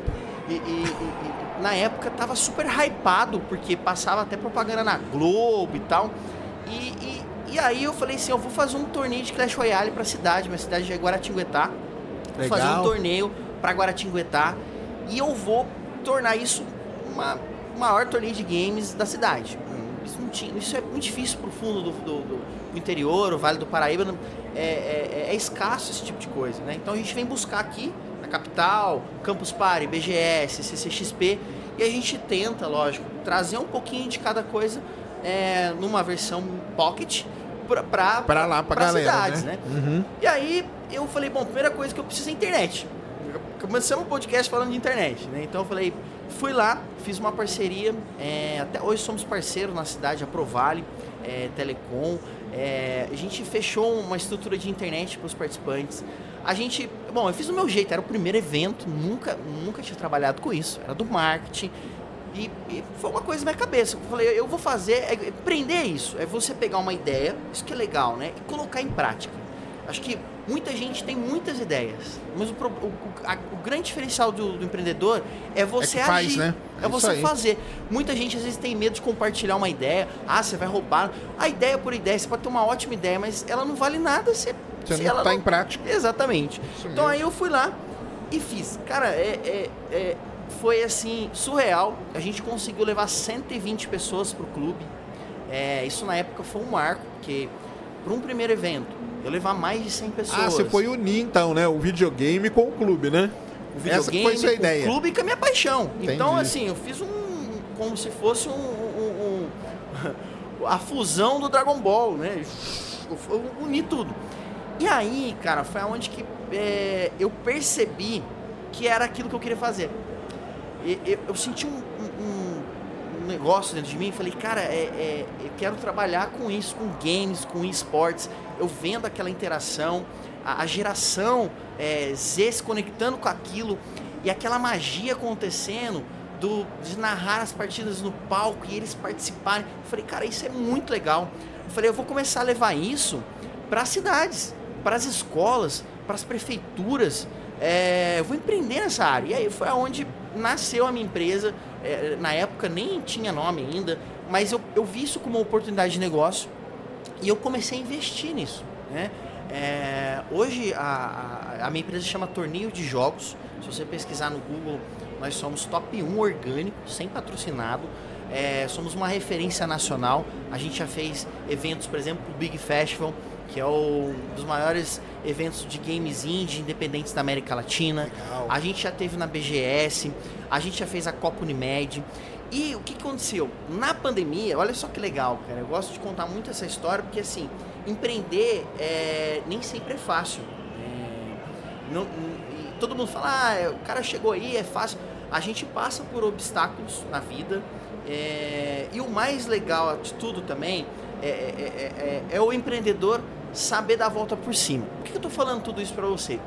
Porque eu comecei a, a, a, a investir numa arena, Sérgio comprei computadores, comprei é, TVs. A gente chegou a ter 25, quase 30 televisões para montar uma arena itinerante. Isso antes da pandemia. Antes da pandemia. Entendi. Eu investi todo, peguei todo o meu dinheiro, tudo que eu ganhava. Porque só pra, você começou ali em 2016, 2017, viu que o negócio ia dar certo, falou, cara, e vou investir é nisso aqui, é isso aqui é que eu vou levar. Cara, é isso, exatamente Entendi. isso. E aí, cara, eu lembro que na época foi muita grana, foi tipo quase mais de 80 mil era tudo que eu tinha guardado, não sei o que, eu comprei tudo, cara. Aí eu falei assim, agora... Ia ser uma arena meio, meio móvel, assim? Ela ia ser uma arena itinerante. Itinerante, legal. Que ela ia é, andar nos shoppings, andar nos eventos. Sim, legal. E aí eu... Olha a minha mentalidade, né? Que eu tinha, é, eu tinha que ter tudo. Eu tinha que ter telão, eu tinha que ter... E na verdade, é, ao longo do caminho, eu aprendi que na verdade eu não precisava ter tudo. Eu precisava ter fornecedores é, confiáveis, é, conexão network, aonde eu reunia todos e fazia o evento. Mas da eu, própria cidade, né, eu, né? Que você fosse, né? Você ia numa cidade, mas, chamava a galera dali para te ajudar é na logística, lance, né? Vivendo, e aprendendo, né? caindo. E aí quando eu falei assim, agora eu, a torneio de jogos tá com uma arena itinerante, eu tô pronto para sair pro mundo. o que que aconteceu? Fechou o mundo, né? o mundo se fechou, Sérgio, exatamente, cara. Foi assim, é, terrível, eu, não só para mim, acho que para o mundo todo. É, recebendo ligações de shoppings, quebra de contrato. A, a, acho que a pior frase, isso, tipo, fez um eco dentro da minha cabeça. Foi assim: estamos é, fechando as, a, os eventos por tempos indeterminados. Eu lembro disso até hoje. Foi como se. Pum, eu fiquei assim, não sabia o que eu falava no telefone para as pessoas. Falei, e agora? Eu acabei de, de injetar toda a minha grana, toda a, a minha, é, a minha força de tra trabalho, todo o meu business e eu não vou poder fazer mais arena, porque assim, o, o, qual que era o grande lance nosso? Era aglomerar pessoas, era trazer claro. multidões. É, depois eu vou te mandar um vídeo ali dos eventos que a gente faz. A gente chegou a lotar um ginásio de, de, de esportes com 7 mil pessoas, num, te, num evento que a gente fez para TV Record chamado Geek na Tela, onde a gente também pegou um pouquinho do universo Geek Games, depois eu vou contar essa história para você. Então, assim, é, foi muito difícil, cara, foi muito difícil. E aí que a, a, muitos entram em depressão, desistem do, do, do, negócio. E eu fui muito persistente, muito resiliente, né? Eu falei, cara, vou, vou arrumar um jeito, arrumar um jeito. E a gente começou a investir muito no online, assim como todo mundo. E aí o que aconteceu, cara? A gente é, mudou o público-alvo. A, a, ideia era é, mostrar toda essa experiência do esporte eletrônico para pessoas comuns, só que começaram as empresas a procurar a gente. Olha que legal, na pandemia, é, muito se procurou é, atrações diferentes. E a gente é, podia, a gente tinha essa expertise, porque a gente tinha equipe para rodar torneio, e olha que legal que aconteceu. A, a, a gente começou a fazer torneio para colaborador, para funcionário de empresa. Então você imagina o seguinte: a gente chegou a trabalhar com o Hospital Sírio-Libanês, onde tinha médicos jogando contra enfermeiros, é, contra enfermeiros o game Mario Kart. Você imagina que legal isso, cara? Ah, eles fizeram é... um esquema de gamificação nas empresas, né? Exatamente. Para dar uma diversificada cara. nas coisas. Eu Não, lembro disso aí. É... E foi surreal porque assim, é... você a partir disso você tem a quebra de hierarquia. A gente teve um outro exemplo, a gente fez para rede Guatemi de shoppings. Sim. A gente teve mecânico jogando contra analista de BI. É, eu falo pra você, no dia a dia, quando é que o mecânico vai conversar com o analista de BI? Sabe esse é, todo mundo é igual, eu, cara, isso é incrível, né? E aí rola aquele, aquele bate-papo pós-jogo, a galera que se conhece, conectando aqui de São Paulo, conhecendo pessoas de outras unidades em, em Brasília, em, outro, em outros. E, e, e, a gente tem esse feedback dos jogadores. É assim, eu jogo até hoje com, com fulano, com ciclano, eu, eu, eu conheci, fiz novas amizades a partir do game na pandemia. Então a gente viu uma outra oportunidade foi aonde a minha empresa começou. 90% dos eventos foram corporativos na pandemia. E a gente e começou online, né? online e a gente começou a atender outro público. A gente fez para Accenture. Cara, a gente fez eventos gigantes. A Accenture hoje tem mais de 34 mil funcionários no Brasil. E a gente começou a, a, a, a, a ser a empresa revelação a entregar esse tipo de, de, de evento com games corporativo, é, que engaja, que os funcionários têm uma válvula de escape pós-evento. Cara, isso foi fantástico. E aí, nesse meio termo, eu tava começando a vender tudo, porque eu tava desesperado, né? É... Ah, os equipamentos você tinha comprado, né? Exatamente, eu tava com Você tava com os equipamentos lá na sua casa, né? arena parada, sem evento, e aí a roda começou a girar do outro lado, e aí eu vi outra oportunidade. Começou a girar do é. lado online, que você diz, né? Exatamente. Né? A gente começou a investir muito nisso. E aí começaram a chegar as demandas. Cara, foi assim, surreal, Sérgio, tanto de torneio, tanto de evento que a gente fez na pandemia de games para as empresas. É, e aí eu consegui dar a volta por cima, graças a Deus. Eu cheguei a vender a, as arenas, os equipamentos, tudo. Mas eu acabei indo para outra área, na área que eu gostava. Então, é, é isso que é legal empreender em games a gente começou a fazer muito evento. A gente fez a Copa Unimed para mais de 120 escolas, cara, unindo escolas públicas, particulares. A gente começou a relacionar, trazer os influenciadores. E, e um projeto assim que foi muito legal, cara, muito legal mesmo, foi aonde a gente começou a entregar, como eu falei lá, lá atrás do podcast, entregar experiências para a população, para as pessoas, para moradores. Como assim? Vou dar um exemplo de um, um projeto que a gente fez para a prefeitura de Itu, aonde a gente levou monumentos históricos, é, só que ele, a, a, os moradores tinham que recriar isso dentro do Minecraft. Cara, isso foi surreal. Legal. Foi muito legal, porque assim, é, a gente acabou levando cultura de uma maneira leve, sem querer falar pro cara, meu, abre o livro aí, lê sobre a, a, a, a história da sua cidade. Se falar isso para um jovem hoje, eu acho que é pior do que é, tortura para ele, né? Ele nunca vai querer abrir, nunca também é uma palavra muito forte, mas dificilmente ele vai querer abrir um livro para ler. Agora, se você traz isso de uma maneira gamificada, ou, ou que é, converse com... com a realidade dele, né? a realidade dele hoje é estar tá na internet, é ver essas coisas, né? Então é, tem que ser isso, tem que adaptar mesmo. Isso super funcionou porque exatamente por causa disso. Porque ele já joga Minecraft. Ele gosta do game. O que, que aconteceu? A gente teve um feedback muito positivo dos pais falando assim: o que, que vocês fizeram com o meu filho? o meu filho tá querendo visitar a praça, tá querendo ir pro museu. Eu nunca vi isso. O que, que vocês despertaram nele? Porque ele queria conhecer o ponto turístico, ele queria ver detalhes para poder recriar lá dentro, dentro, o mais perfeito possível, game. né? Exatamente. Isso Legal, foi um sucesso na prefeitura. É, os pais gostaram, a escola gostou, o diretor, o prefeito. Foi um sucesso na cidade. A gente fez, inclusive, a gente desenvolveu uma plataforma de votação dentro do hot, nosso do hot site do evento, aonde eles podiam votar. Então, é, eles postavam as construções, virou um portal de, de construções, de pontos turísticos. E aí eles viravam embaixadores do projeto. Então, por exemplo, saía o João, a Maria, e ela ia falando pro porteiro, pro recepcionista, pro entregador, na escola, pros amigos, todo mundo votar nela dentro do projeto. Cara, isso foi surreal, assim. Então é, é legal também falar que a gente hoje transforma, isso é, isso é muito, muito inovador, porque assim, a gente transforma qualquer jogo em torneio. Então, por exemplo, quer fazer aí, Sérgio, vou, vou fazer um torneio é, com game, ligando espaço, a gente pode organizar. É, então, por exemplo, aquele Kerbal, você deve Kerbal, claro. Kerbal. É, dá para fazer um torneio disso. Então é, é, é, é, muito legal esse dinamismo que a gente tem.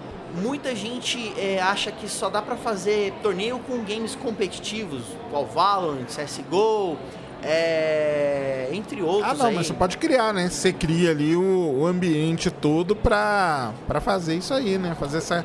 É gamificar, né? Que a gente chama, né? É um negócio que ganhou muito. Ficou muito em, em voga aí, né? Esse lance de gamificar aí. Porque, na verdade é aquele lance, né? A pessoa vai ali, ganha um negócio, né? Alguma coisa que lá dá um ânimo para ela mais, né? As empresas elas usam, eu sei porque eu participei na empresa de petróleo que eu trabalhei há muito tempo. A gente começou a fazer esse negócio de gamificação lá porque você via que quando o cara ganhava qualquer recompensazinha ali, ele ficava mais feliz, entendeu? Então é isso aí, é é o isso aí tem um nome na programação, né? O reforço por aprender, por como que é? É reforço por aprendizado, né? Você vai aprendendo e vai ganhando coisinhas que vão te. É, é um incentivo, é né? Um incentivo, o isso aí. Enfim, então a gente é, criou tudo isso. A gente fez, por exemplo, a partir dessas gamificação dessa dinâmica, a gente criou o primeiro torneio de Among Us do Brasil. Among Us nem é torneio, nem, nem tem esportes, mas a gente adaptou, gamificou, trouxe essa experiência para os alunos, foi incrível. Então, a, é, é, o grande lance é esse a, a torneio de jogos hoje é uma referência, a, não só nacional, a gente já fez também projetos a nível América Latina, Legal. a gente fez o Dell é, Sport League, a gente já trabalhou com a BASF também, que é uma empresa química, tanto aqui no Chile, a gente já teve um evento também que rodou a América Latina, sul da Flórida, enfim, então a gente é, veio crescendo, cara, de uma crescente tão alta. E se você for analisar 2017 para 2023, cara, é isso aqui, né?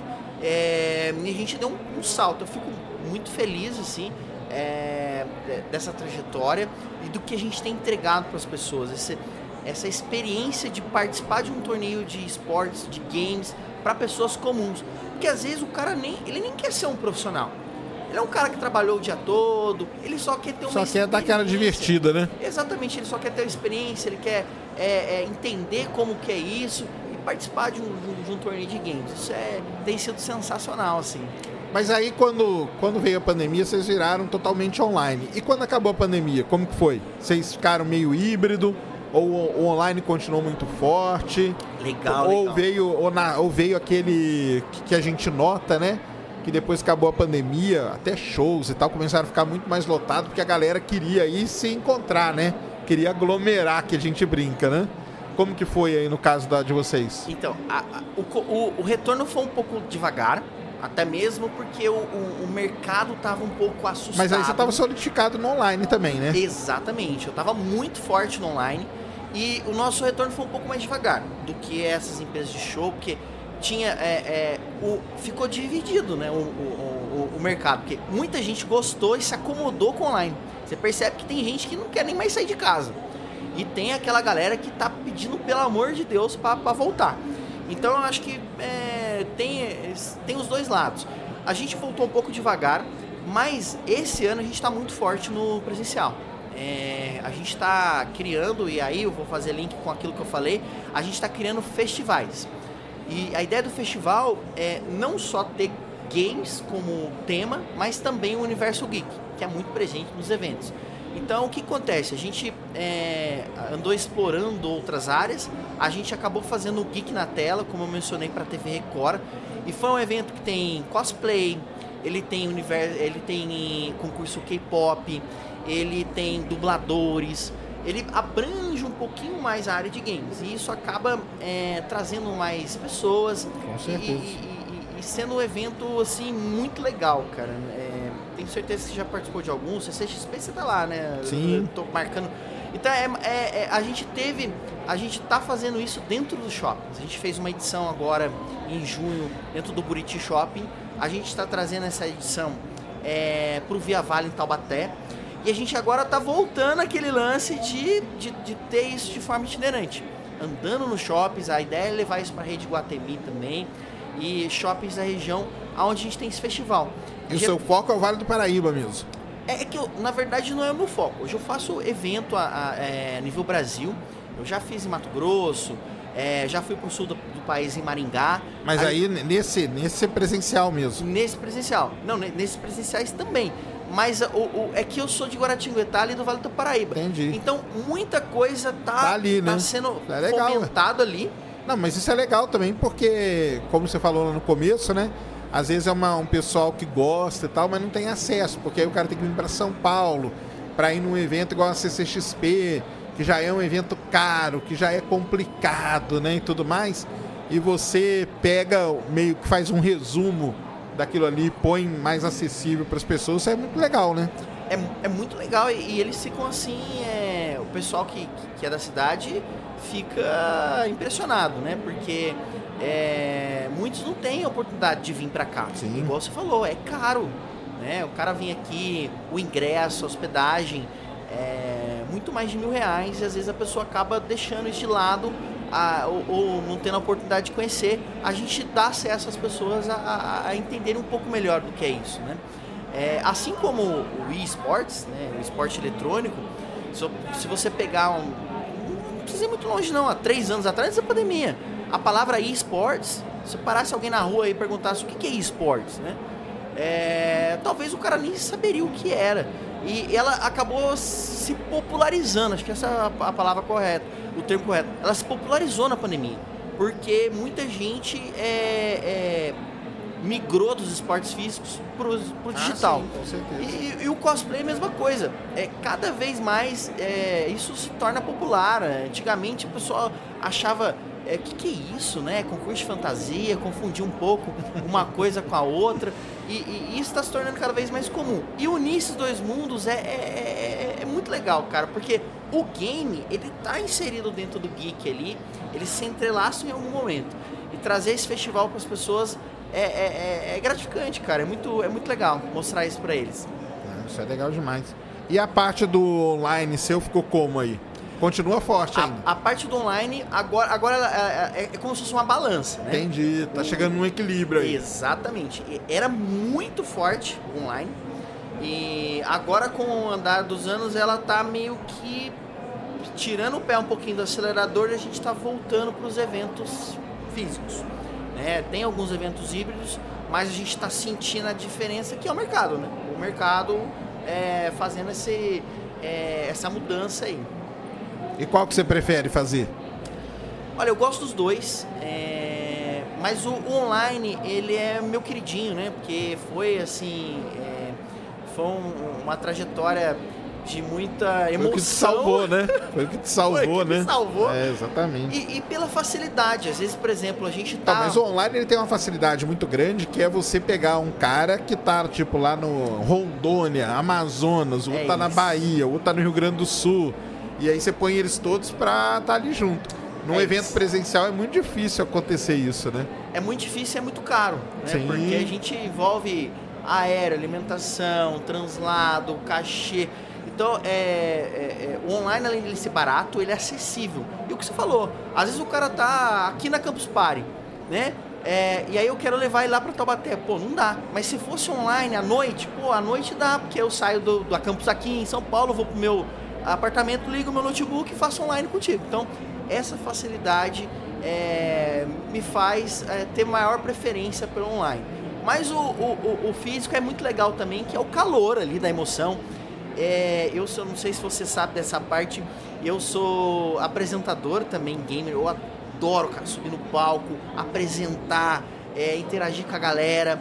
É, ano passado eu tive na BGS, é, dentro do estante da AMD, hoje sou embaixador da Rap. Então assim, eu gosto de estar com a galera, gosto de estar ali, falar e trazer emoção do, do, do palco do evento e pra galera. Então, o, o, o, o físico também eu curto, curto bastante, assim. Mas fica em segundo plano por causa da, da- da- do, do que me salvou lá atrás. Entendi. Aí você dá uma. Claro, aí você tem, É, tem uma preferência no coração, né? exatamente. Não, tem que ter mesmo. Não, isso aí é legal demais porque você viu, conseguiu, né, ter essa essa, vamos dizer assim, agilidade, né, de logo cair para online aí e fazer isso. O pessoal tá falando aqui, ó, aproveita o lançamento do Street Fighter 6 e cria um evento de jogos de luta com ele, como Aí, ó. carro-chefe. Foi, foi ótimo. Quem falou isso aí? Teu nome, Foi o Lucas. Ô Lucas, olha que legal, hein? Você que tá é, assistindo a gente, a gente já pegou, inclusive em junho agora, que foi o lançamento, né? Tô- de games eu tô por dentro. Foi dia, se eu não me engano, foi dia 6 de junho o lançamento global do Street Fighter 6. A gente pegou esse game e a gente colocou num telão, a gente fez um game show. Olha que loucura, a gente pegou a plateia, sorteou pessoas, fez mini torneios com filho de um, com outro, colocou, narrou no telão. O Street Fighter 6, ele tem minigames, né? Isso é incrível, porque tem, tem- dentro- do Street Fighter 6, tem, por exemplo, a mini tourada, que você luta, só que os touros vão passando, comendo solto ali, te derruba, você tem que pular os touros. É muito legal. E a gente fez isso, foi incrível, incrível. Então a gente traz também é, esses diferenciais.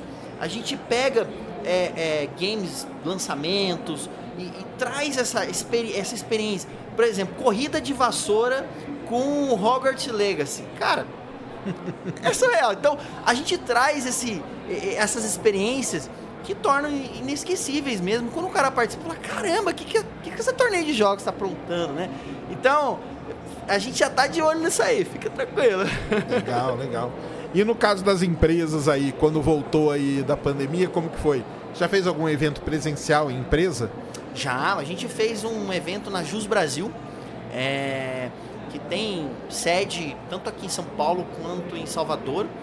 E lá a gente foi presencialmente com uma equipe, a gente fez torneio de FIFA, torneio, legal. torneio de Gartic, olha que legal, para os mais... é, Acho que é o que? O que desenha, né? Isso, desenho tem que adivinhar. Então, assim, a gente tem é, vários níveis de jogadores. Os mais hardcores e aqueles que às vezes jogam casualmente. E aí a gente consegue entregar essa experiência do Gartic, por exemplo, Mario Kart, FIFA. é, e a gente foi lá na, na- na- na empresa presencial com a equipe, no happy hour deles. E, e foi assim, numa sexta-noite, a galera tomando cerveja, tomando refrigerante, comendo, brincando e no torneio de games com eles ao vivo ali. Então foi muito legal, cara. A gente tem feito isso nas empresas, é, no online, é, para moradores e shoppings. É, O público nosso, é, o, c- é, é- o céu é o limite, é sem fim. É isso mesmo, não, tem que ser assim. E aí chega que voltar lá no cara que pediu a primeira vez você mandar a criançada pro clube, né? Aham. Falar, olha aí, ó, e aí a pandemia, ó. Todo mundo ficar em casa, né? e voltou no clube? Chegou a fazer o evento no clube depois ou não? A gente fez essa primeira edição, é, só que isso foi antes da pandemia. O sucesso foi tão grande que eu fiz a segunda edição. A gente fez a segunda edição no clube mesmo, para prestigiar. Só que dessa vez é, a gente já era uma empresa, eu já tinha um pouco mais de conhecimento. Eu chamei youtubers, chamei o Bruno Clash, é, hoje Grande. é, conheço. narrador que já inclusive já foi indicado ao prêmio Esportes Brasil, é, foi indicado ao prêmio do, do mundial de narradores lá lá, é, lá fora. Então assim ele ele veio pro evento e aí a gente fez lógico igual realmente o campeonato acontece nacional, mundial. A gente trouxe ele narrando, trouxe outros três youtubers, o Deco do canal. É, a gente trouxe um pro player também que, é, que na época é, jogava Clash Royale. Então aí o negócio começou a tomar corpo Entendi. e a gente fez segunda edição. E aí, Sérgio, a gente levou 600 pessoas pro clube. Caramba! Esse aí a gente arrebentou a boca do balão. É, a lotação máxima do salão era 800 pessoas. A gente quase lotou o salão. Que demais. É, trouxemos o, o, telão com partidas ao vivo. É, e aí, lógico, a gente teve a segunda edição entrou a pandemia. Depois até o clube, agora o clube fica louco, né? O clube quer, quer fazer mais, quer é, a gente está tentando conciliar ali. O problema é agora é a agenda. É a agenda, isso que eu ia falar, porque aí agora você cresceu do outro lado e ocupou tudo, né? Exatamente. Aí é demais. É, é, a gente tentar trazer uma nova edição, mas nada impede que a gente refaça isso no clube da cidade, lá de Guaratinguetá, novamente, para trazer um remember aí, quem sabe, Com né? Com certeza, não, tem que fazer mesmo. E você aí, essa, sua, essa, essa, esse nicho aí que você tem, você é tipo um dos únicos. Como que é esse mercado aí no Brasil? Como, como que ele tá? Tem vários, tem concorrência, como que é? Como que é isso aí? E, existe uma concorrência é, quando a gente se fala com, com games competitivos. Ah, né? sim. Não, é, de esporte diz tal. o quê? Valorant, CS, essas CSGO, coisas. LOL, é, Rocket né? League, League of Legends, tá. é, TFT, é, FIFA. Mas quando a gente é, sai um pouquinho... Mas aí é diferente do que você faz, né? Porque esses caras eles trazem campeonatos que são campeonatos que acontecem e tal. O seu lance é diferente, né? Você, você monta um campeonato de acordo com o que você vê ali do pessoal, né? Exato. Quando sai um pouquinho dessa bolha do competitivo, que eu falei que são os games casuais, é, eu vejo que tem muito poucos concorrentes em mente, assim, né? Algum, alguns copiam, acaba copiando tal, mas é, é, é, é, um, é, um, é um mar limpo ainda, né? É, e a galera que está assistindo aí, que tem interesse de trabalhar nessa área, me acompanha, porque, assim, eu, eu dou dicas, eu faço cobertura nos eventos, e, e realmente a ideia é, é mostrar e ensinar um pouco mesmo essa galera que quer começar, quer empreender. Isso é muito novo, galera. Vocês podem começar agora, se vocês quiserem, a trabalhar com games. Isso é muito legal. E, e, e, e há, há, muito de se explorar.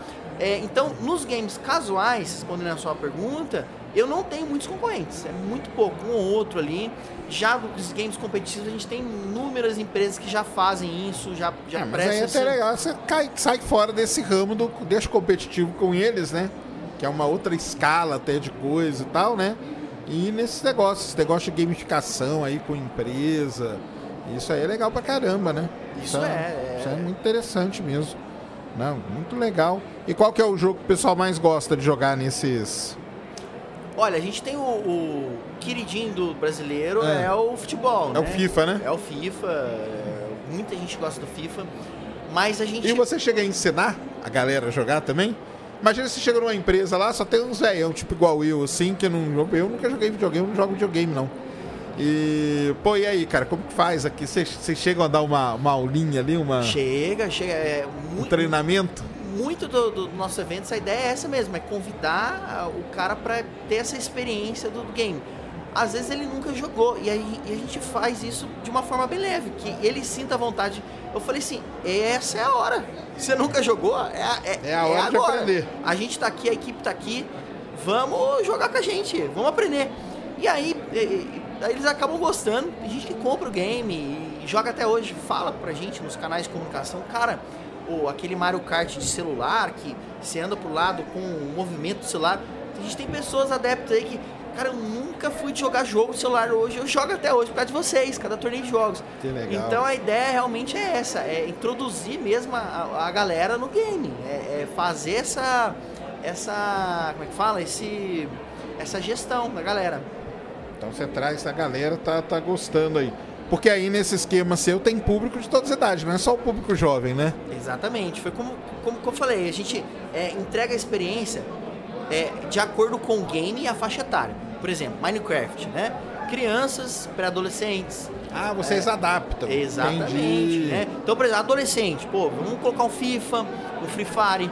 É, adulto, a gente já vai pro CSGO, o LoL. Então a gente Pô, mas CSGO é difícil pra caramba, cara. Não é, é não? É, é, é, difícil. É que eu, eu gosto, eu jogo também. E né? pros veião, qual que é o que mais pega? A gente já fez até torneio de truco online. Olha que, que maneiro! É, é, a gente fez pro Guatemi truco com a galera do corporativo, que é tipo, uh -huh. no, no, seu estilo assim, tipo, não gosto muito de jogar e tal.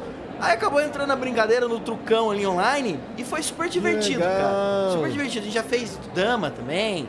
É, então, por isso que eu tô falando. É, a gente é, acaba pegando um game ali, que é um game que, mesmo que o cara não, não jogar, pô, se eu te convidar, ô Sérgio, vamos, vamos pro truco online, pô, você você vem comigo, porque ah, vamos participar da brincadeira. E aí acaba gostando. Então essa que é a grande sacada. Entendi. Você vai, vai dar. Essa que é, essa que é a diferença do, do competitivo lá, né? Porque o, o seu você vai adapta ele, né? Para situações aí que estão que vão acontecendo. E o futuro, o que, que você acha? Como que tá? Como que tá a agenda sua aí para esse ano, para as coisas, como que tá aí? Olha, é, o futuro, é, para quem quer começar a trabalhar com isso, tem que ficar de olho, porque assim, é, o game só cresce, né? A gente tem aí o, o Brasil, por exemplo, tem mais de 77 milhões de gamers, é o terceiro maior no mundo em esporte eletrônico. É, e tem muita oportunidade. Eu gosto de falar isso também, Sérgio, que acho que é legal. É, muita gente só vê, às vezes a maioria das pessoas só vê a oportunidade no jogador profissional. Mas ela esquece que, por exemplo, é, você pode trabalhar com é, psicologia dentro dos games, você pode ser um psicólogo gamer, você pode ser um coach gamer. Às vezes, é, por exemplo, no meu caso, eu não jogo tão bem, né? eu não sou a nível profissional mas eu tenho técnicas. Talvez eu poderia trabalhar isso melhor sendo um coach de game, de equipe de esporte eletrônico. Então veja as oportunidades, cara. É, hoje eu falo para minha família, né? A, a, a minha mãe, é, a minha avó, é, ela não, não, entende muito o que eu faço, né? A, a minha mãe fala assim, ah, ela mexe com aquele negócio de games lá. Mas assim, é, é eu hoje posso falar com toda certeza, eu vivo disso, eu vivo de organizar torneio de games. Gente, se eu falasse isso há 10 anos atrás, as pessoas me chamar de, de louco. Esse cara é louco. Como é, que, como é que vive disso? Mas já é uma realidade. Né? São as profissões do futuro. A gente tem aí é, editor gamer, é, design gamer, tudo na área de games. Então a, a galera se prende muito ao jogador profissional, que é, que é eu quero game para o jogador profissional. Mas não se apeguem a isso. Vocês podem trabalhar em várias áreas. Nas áreas que vocês, direito hoje, tem direito para esporte. Vocês podem trabalhar na área de vocês, ligado ao game. Então você une paixão com o que você gosta e com a sua carreira. Então essa é a dica que eu dou para vocês que estão de olho nisso daí. É, se você é, é de outra área, não se preocupe, você pode fazer o link com o game. Né? A gente tem aí para futuros eventos a BGS em outubro. Isso. É, a gente vai estar tá lá, com certeza, tanto com a torneio de jogos cobrindo lá. É, recentemente agora eu fechei uma parceria com a PCS também. Vamos estar tá no stand deles lá, fazendo interação, torneio. Se você quiser participar, me ver lá, falar comigo, participar de um torneio e viver tudo isso que eu falei para vocês, cola lá com a gente, vai tá muito legal. É, a gente tem outros eventos que vão acontecer também, CCXP. Agora, é, nesse exato momento, está acontecendo lá em João Pessoa e, é, e, o Imagine Land. Imagine Land, esse final de semana, isso mesmo. É, é, é, considerado o, o, maior evento de cultura pop geek é, fora a CCXP. É, muita gente não conhece esse evento, mas ele, ele tá, já se tornou uma referência nacional é, em eventos. Eu tô, tô, tava doido para ir lá, né? Mas estou cobrindo a Campo aqui hoje, estou como parceiro da Campus também de conteúdo. É, não consegui prestigiar, mas quem sabe em outras edições. E, e, e, a gente tem agosto agora, o mês, mês que vem, dia 29 de agosto, é o Dia Internacional do Gamer, né? Então a gente vai fazer um evento, um festival gamer lá em Taubaté, que eu falei para você. A gente está participando e, e, lógico, se você achar que é, é, que é legal, algum evento da sua cidade, a, quer que a torneio de jogos vai fazer cobertura, eu vou estar lá no seu evento, faz o convite aí, entra no meu Instagram, me chama, que vai ser um prazer. É, lógico, vou conciliar a agenda, tentar, tentar ir, mas pode fazer o convite lá. Quem sabe eu também não estou no evento de vocês, eu adoro estar no evento de games, geek, me convida que eu tô lá. Não, legal. E quem quiser aí contratar você para fazer dentro da empresa aí, onde que o pessoal te acha, tudo mais, como que é? Legal. Você pode estar acessando nosso site, que é o torneiojogos.com ou .com.br. Né? É, lá tem o WhatsApp da, da, da nossa equipe e entre em contato para entender, né? É, quantos dias, qual é o público, que, e a gente faz um orçamento sem compromisso nenhum para você, para sua empresa, para a gente levar isso para lá. Porque o mais legal é, é, é, é, os colaboradores vivenciarem isso. Isso aí está muito em alta, é, é, é, um evento que dá certo e vamos embora, vamos levar torneio de games aí para as empresas. Legal. Tem aqui o acho que é a Elonai, né, falando para você ir para Curitiba. Já foi lá fazer algum evento lá, alguma coisa? Curitiba, a gente está conversando, Blumenau, a gente está conversando para ir para um evento. O sul do país é, é, um evento que eu atendo muito Maringá ali, né? É, mas Curitiba é uma cidade que a gente pode pensar em, em, em estar indo, né? Levando essa, esse festival. É, a gente tem contato com muitas prefeituras também. É, e quem sabe, né? Eu gostaria, eu já visitei, eu já tive a oportunidade de visitar Curitiba, gosto muito de lá. E quem sabe a gente não vai fazer uma edição aí, hein? Legal, ah, é. gostei da ideia. Legal demais, cara. Cara, parabéns aí por tudo. Deixa aí suas redes, então você falou do site, mas tem como te achar o quê? Nas redes também, né? Como que é? Tem como achar nas redes sociais. É, a, o, o, meu perfil, é, eu tô como criador de conteúdo no Instagram, como Derek com K, né? Dionísio com Z, Derek Dionísio. Quem quiser me seguir, pode me seguir tanto no Instagram, quanto no TikTok também. TikTok eu dei uma viralizada aí no, no, no, ah, é? no, no mês passado. A gente atingiu quase 40 mil seguidores lá. Que maneiro. A gente fez uma série de pegar jogos gratuitos da Epic Games. Então, quem quiser me seguir no TikTok também, mesma coisa da Eric Dionísio. E a torneio de jogos, torneio de jogos oficial, tanto no Instagram. A gente também tem um canal no YouTube com bastante inscritos, se não me engano, tem mais de 15 mil inscritos lá, onde a gente faz as finais dos torneios ao vivo, nossos, do, do, torneio de jogos. É bem legal. Então, se fiquem à vontade aí de seguir. E se quiser me chamar para pegar dicas desse universo, fiquem à vontade, galera. Legal. O Christian vai deixar tudo aqui na, na descrição aqui para vocês. Contratem, chamem aí o Derek, é legal pra caramba pra fazer isso aí, porque é muito interessante, né? Muito interessante mesmo. É um nicho, né? Diferente, né? E ainda bem que tá dando certo aí. Parabéns, cara. Parabéns mesmo. Tá cobrindo aqui a campus, né? Pra eles, né? Também. Tô, tô. Bom, primeiramente queria agradecer aí, né? A, a disponibilidade, Sérgio. E o prazer aqui participar do seu programa, ter acompanhado o seu trabalho há um tempo e realmente é, é, é um trabalho de qualidade. E, e, a gente tenta, a gente se espelha em vocês, né? Em vocês, criadores de conteúdo, influenciadores. E um pouquinho disso aí eu tento trazer aqui para campus. Foi quando eu é, falei com o pessoal que eu quero mostrar o que, que tem aqui na campus para quem está fora. Porque às vezes o cara fica numa curiosidade, não entende o que é, o que está acontecendo aqui. Então, é, eu, o meu conteúdo, na verdade, é exatamente isso. É trazer o que está rolando ali naquele stand, o que, que faz aquele stand, o que, o que pode fazer dentro daquele stand e trazer isso de uma forma bem simples para quem assiste entender. Puxa vida, que legal, aquilo igual a gente teve ontem no Printer Chef, que foi a impressão é, 3D de, de alimentos, aonde eu, eu, eu, crio esse conteúdo, a pessoa que está aí fora vai entender o que, que é essa competição. Você comeu lá? Comida. E aí, cara, é bom mesmo? É, é, é, é fantástico, cara. É, é surreal.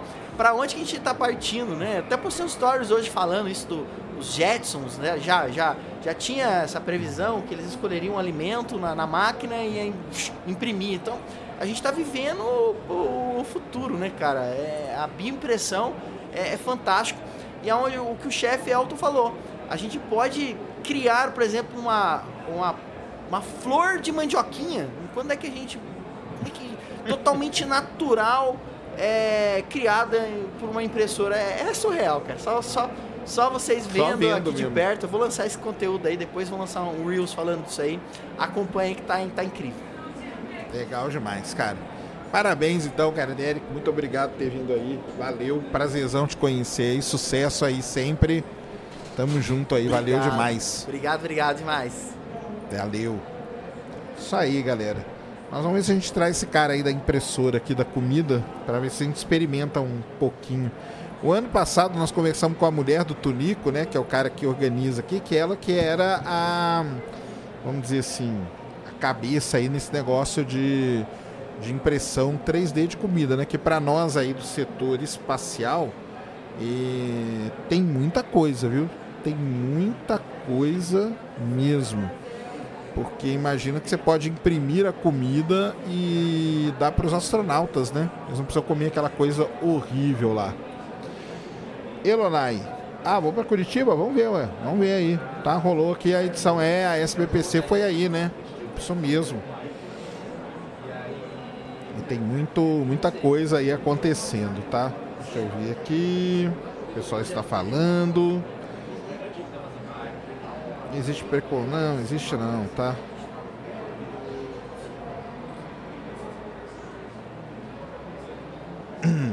Tô vendo aqui. Aproveita o lançamento do Street Fighter, já falei com ele. Isso aí. Se acalmaram aí com o negócio do Linux e do, e do Windows? Se acalmaram ou não? Tá? Não, então, Lucas, pode ser que dê, porque dentro da estação espacial, né, já testaram a impressora 3D.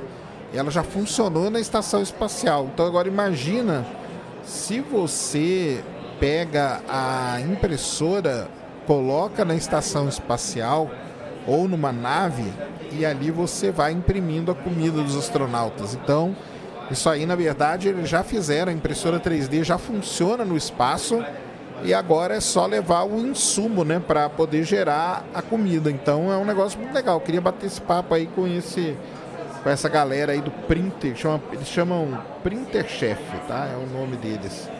Essa turma aí que que faz essas coisas, tá?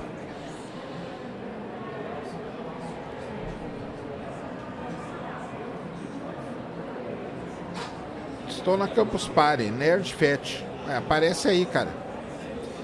Falando em games e programação, indico o app Mimo. Mimo, é isso? Pra galera. Ele ensina programação em uma forma de joguinho. É, então, é esse lance aí que eu falei da gamificação, né? A gamificação, ela tá em tudo e... E aí você pode usar até na parte de programação, né? A galera curte, gosta pra caramba, isso aí é muito legal, tá?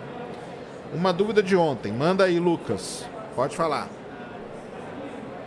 Estou aqui, sou todo ouvidos. O Linux é mais leve e esquenta meu computador mais do que o Windows. Sabe por quê? Não sei, cara. Chegou a falar do LK99? Já falei do LK99. Falei do LK99 para os membros. Então se torne membro aí do Ciência Sem Fim, porque lá tem um vídeo, acabei de fazer hoje de manhã, sobre o LK99. Tá bom? Quem? Ratão? Ah, ele vem agora? Aí, ó, que maneiro. Ó, teremos ratão aqui agora, ó. Rato borrachudo chegando aí pra gente bater um papo. Aliás, eu vou lá no podcast dele, no Ratinho Show lá, né, que chama. Que é legal demais. O ratão que é histórico aqui para nós, porque ele foi o nosso primeiro convidado, né? Então, estamos aí, ó. Tô empolgado, sim. Empolgado, porém preocupado. Tem negócio aí? É... Monster aí? Ah, para dar uma Red Bull então.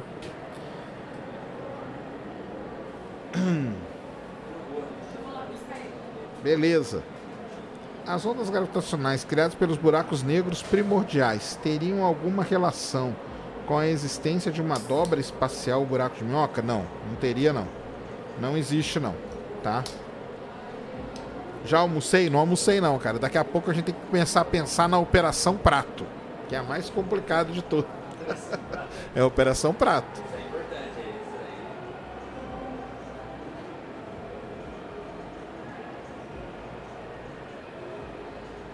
O emblema aqui é Rádio Campus, cara. Então, emblema Rádio Campus, tá?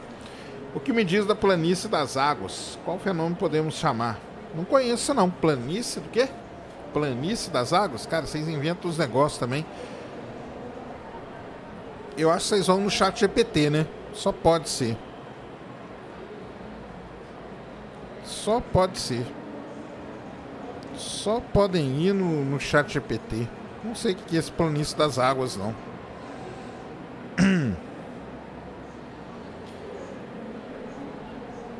Não, talvez não seja o sistema ópera e sim sujeira. Ah, tá. Pode ser também. Por que você está preocupado? Tô preocupado não.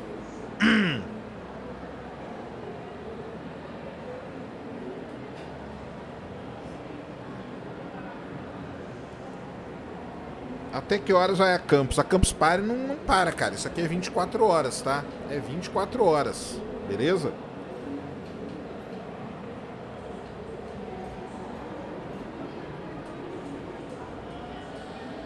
Que achou do Space Adventure lá em Gramado? Então, eu acabei que eu não fui ainda, sabia? Acabou que eu não fui no Space Adventure e ainda tem que ir, tá? Vai botar, botar o shape é pedir demais, né? Mas a partir da semana que vem vou lá no Cariani e vamos ver como que vai ser isso aí.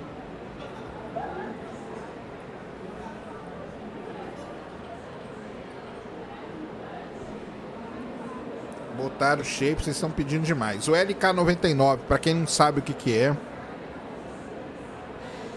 o LK99 é o, o. Como que eu vou dizer assim? O composto, né? Essa é a melhor palavra para se dizer. É o composto é, supercondutor em temperatura ambiente, tá? Então. É, é uma inovação, porém, tem um problema, tá, galera? Existe um sério problema no LK99. É, primeiro que quando ele faz ali o experimento, eu vou fazer um vídeo depois para explicar, né? Mas quando ele faz o experimento, você vê que um lado dele só que levita, né? O outro que é o efeito Meissner que chama. O outro ele fica encostado no negócio porque o negócio não é totalmente puro. É, outra coisa, pode ter erro experimental nessa parada, pode ter um monte de coisa. Terceiro, tudo isso que os coreanos fizeram precisa ser reproduzido. Se não for reproduzido, não vale nada. O que, que eles têm? Eles têm um, dois artigos que não são artigos revisados por pares ainda. São artigos que estão no, no Archive, que é um repositório de artigos. E esses artigos vão precisar passar pelo escrutínio científico ali para a galera entender o que está acontecendo, o que foi feito, quais foram os dados que foram usados e reproduzir. Principalmente é isso, é reproduzir o fenômeno, tá bom? É reproduzir o fenômeno. E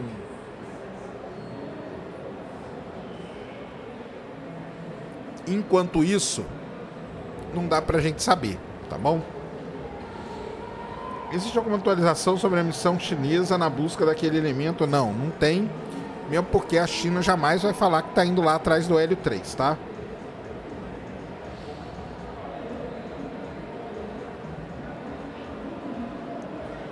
Vamos conversar sobre gamificação para incentivar a galera da faculdade que está iniciando. Boa. O que você acha da Agenda 2030? Acho que realmente vai conseguir trocar o petróleo por veículos movidos a bateria? É o plano deles. Cara, é bem difícil, né? Trocar o trocar 100%, né? Eu acho que é muito difícil. É, eles vão tentar fazer isso, né? É, é um caminho interessante, bom, mas trocar totalmente eu acho praticamente impossível, né? É, vamos ver o que vai acontecer. Precisa, precisa, né? E, por exemplo, no Brasil, carro elétrico, cara, você vai, você vai recarregar o carro aonde? Entendeu? Então tem que ter toda uma infraestrutura que venha junto com isso, tá bom?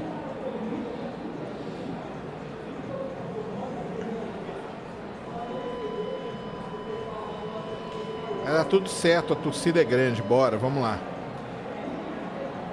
Satélite da Viasat tem recuperação? Não tem, cara. Foi perdido, já era 420 milhões de dólares de prejuízo para a Viasat, tá? É, não só o satélite ter sido perdido é um problema muito sério, mas tem um outro problema também, né? O sistema de internet que eles, que eles bolaram, que era baseado nesses satélites todos diferentes aí, o sistema de internet dele está condenado também, entendeu? Porque seria baseado em três grandes satélites. Já não deu certo, como que vai fazer? Né? Então. tem tudo isso, tá bom?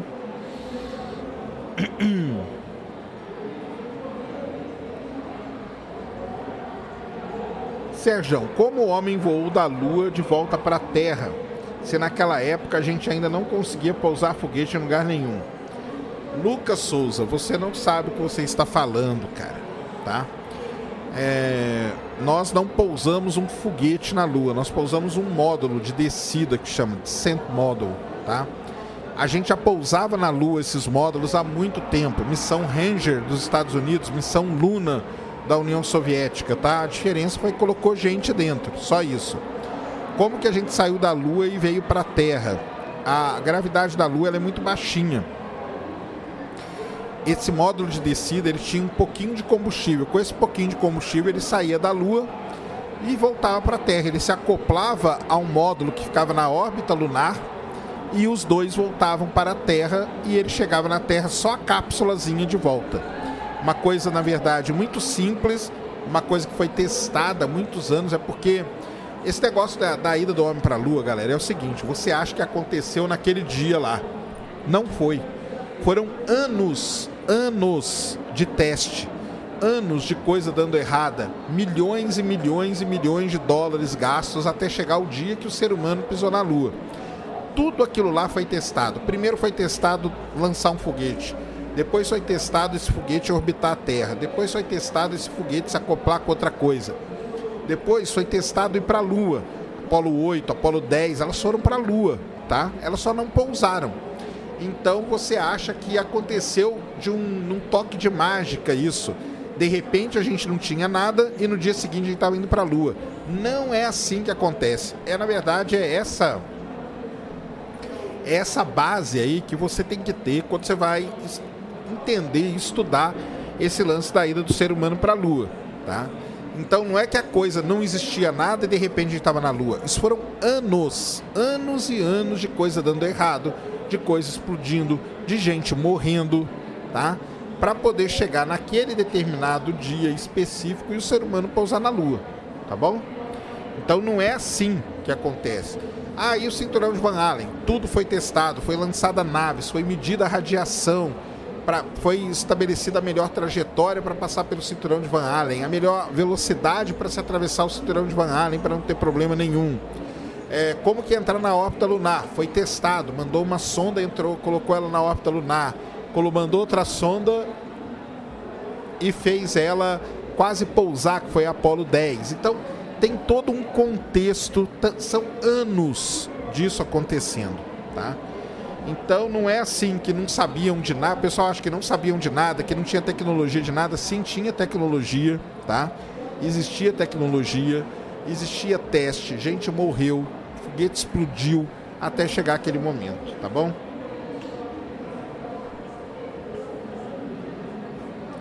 Um salve aí pro seu irmão, pro Plínio, tá? Tamo junto.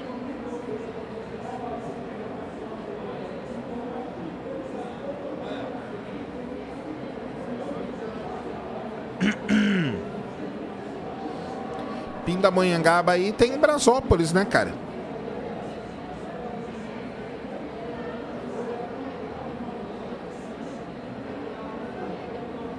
Sérgio, quando você aqui depois da manhã, amanhã estarei por aí. Boa, vem aí, Leonardo. Apareça aqui, amanhã estamos aqui, tá? Um salve para Pindamonhangaba. O que houve com o Viasat? O Viasat deu um problema na hora de abrir a antena dele, ela deu uma engripada. Infelizmente, o satélite não pôde abrir da maneira desejada, tá?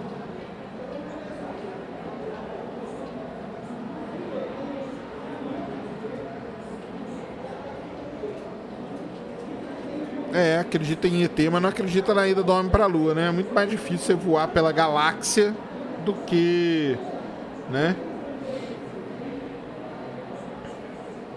Não, o pessoal acha, cara, que, é, que foi assim, ó. Um dia, do nada, acordaram e falaram: vamos pra lua? Vamos. Entra todo mundo aí. Não é assim, cara, que funciona. Não é assim, entendeu?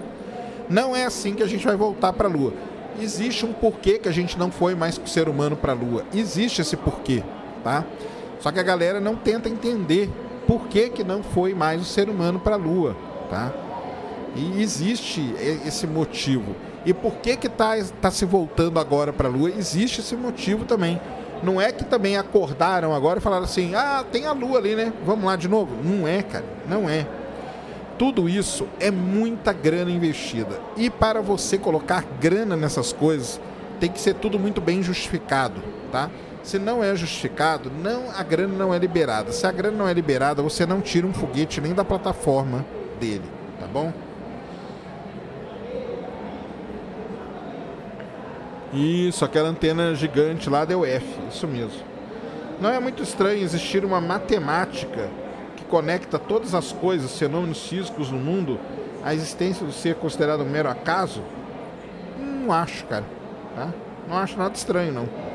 Mesmo porque a matemática aí que tá. A matemática ela foi descoberta ou ela foi inventada? Eu acho que ela foi inventada. Vamos lá. Na época nem tinha tecnologia boa para editar a sombra das imagens. Se fosse... Ah, não, o pessoal fala que é montagem, né? Cara, você vai em observatórios aí que atiram o laser na plaquinha que ficou lá para você medir a distância para a Lua. Você tem rochas que voltaram de lá. Eu já toquei, eu já toquei na rocha lunar, cara. Eu já toquei, entendeu? Na rocha lunar lá no Museu de Houston, tá bom? Então, e aí, como que a rocha veio?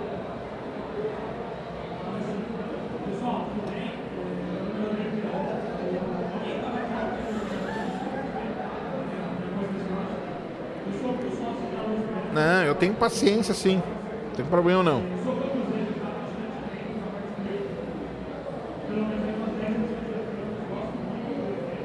O James Webb pode ter registrado alguma estrela de neutrinos. De neutrinos não, mas de estrela negra, né? Estrela de matéria escura.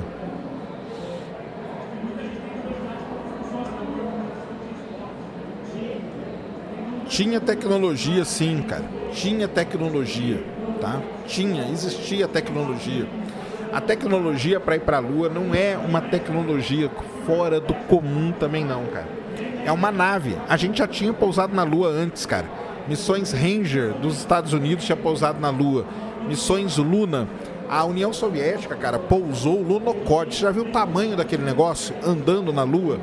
A União Soviética já tinha pousado na Lua, entendeu? Ela não tinha pousado o ser humano levar o ser humano, sim, que foi um passo gigantesco mesmo, como disse o Neil Armstrong, entendeu? Por quê? Porque aqueles caras eram malucos, cara. Aqueles caras eram pilotos de teste, aqueles caras eram uns caras fora da normalidade, entendeu? Eles não existiam, não existe hoje o que eram Neil Armstrong, Buzz Aldrin, aqueles caras ali, entendeu? Agora, a gente já tinha pousado na Lua. Procurem aí, pesquisem aí, missão Ranger missão Luna, tá? Luna 21, 22, 23, a União Soviética pousou umas 5, 6 vezes na Lua. Então, sim, existia tecnologia, tá?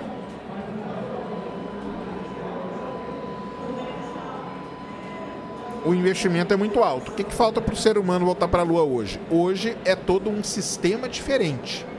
É um outro sistema que nós vamos voltar para a Lua. Por quê? Porque os objetivos são diferentes o local onde nós vamos pousar é um outro local, não é o mesmo local. Entendeu? E nós vamos pousar num determinado local por, por um motivo. Então tudo isso é o que a gente precisa. O grande ratão tá chegando aí, ó. Ratão tá chegando aí. Aê, ratão. E aí, cara? Essa mesinha de vidro aí vai dar ruim. Olha, trouxe o Chibata. e aí? Né? Foi mal, mano. Não, não é, estamos ao vivo aí, não tem. Aqui a gente fica ao vivo direto. Pode sentar aqui? Pode, pode sentar. Pode sentar. Pode sentando já. Boa. Grande ratão. Ratão que é histórico aqui no canal. O primeiro podcast foi com ele. Foi. Da hora, né? Ah, mas é o Douglas que tá aqui, né? Não é o rato, não. Ela trouxe o rato também. Trouxe ele, veio também? Não tem como não vir com não ele. Não tem como, né? Sensacional, cara.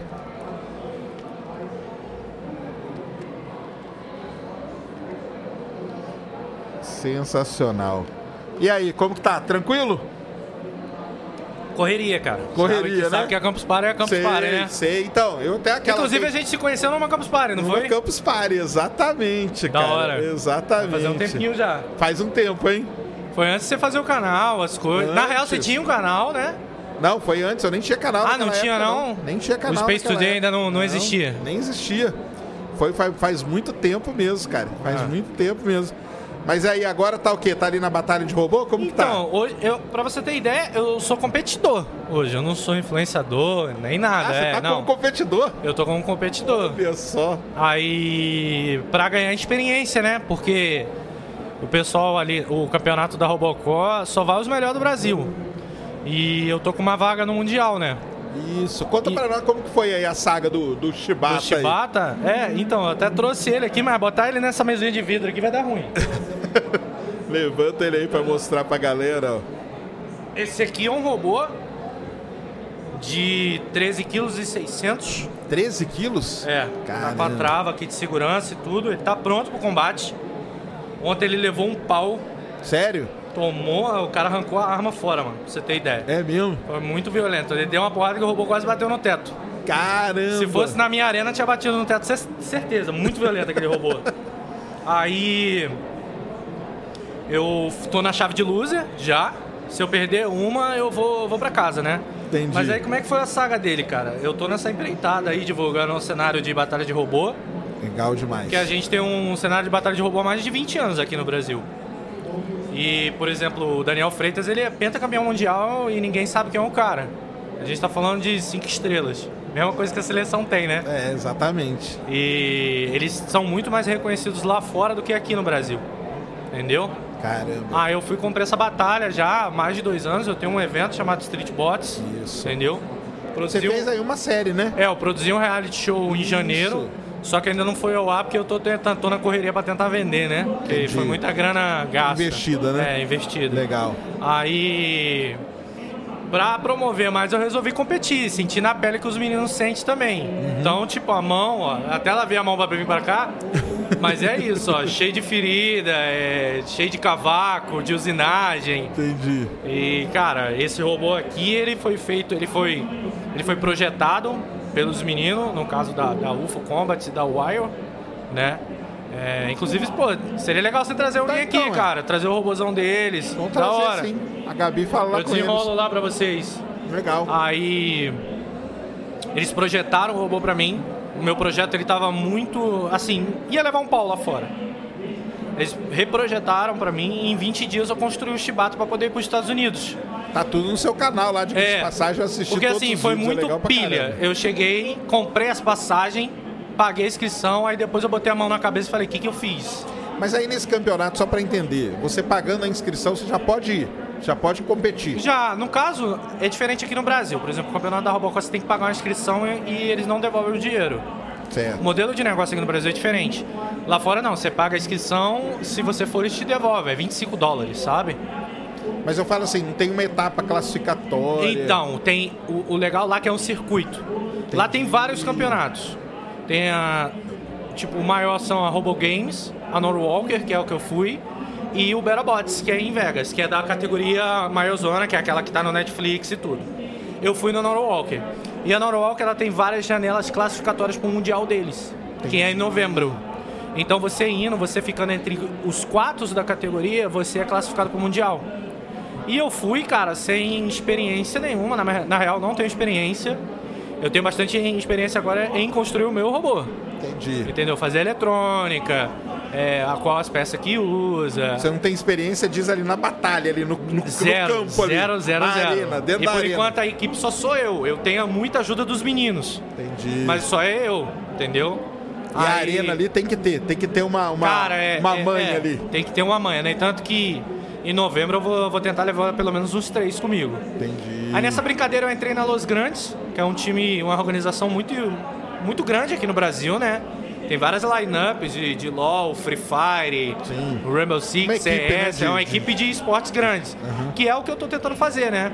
É trazer um pouco desse cenário de esportes, essas grandes organizações, Criar um pra braço batalha ali. de robô, porque seria muito legal. A gente tá vendo agora, tipo, a Loud, a Fúria, a PEN, entendeu? Que são organizações grandes ali com o seu robô competindo, sabe? Seria legal demais mesmo. E isso está sendo muito visível.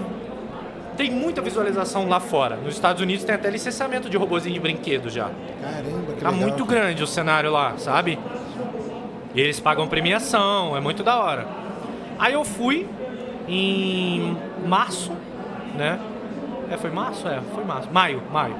Eu fui em maio, levei o Shibata, cara. Eu só tinha ligado a arma do Shibata no banheiro, do- do meu estúdio.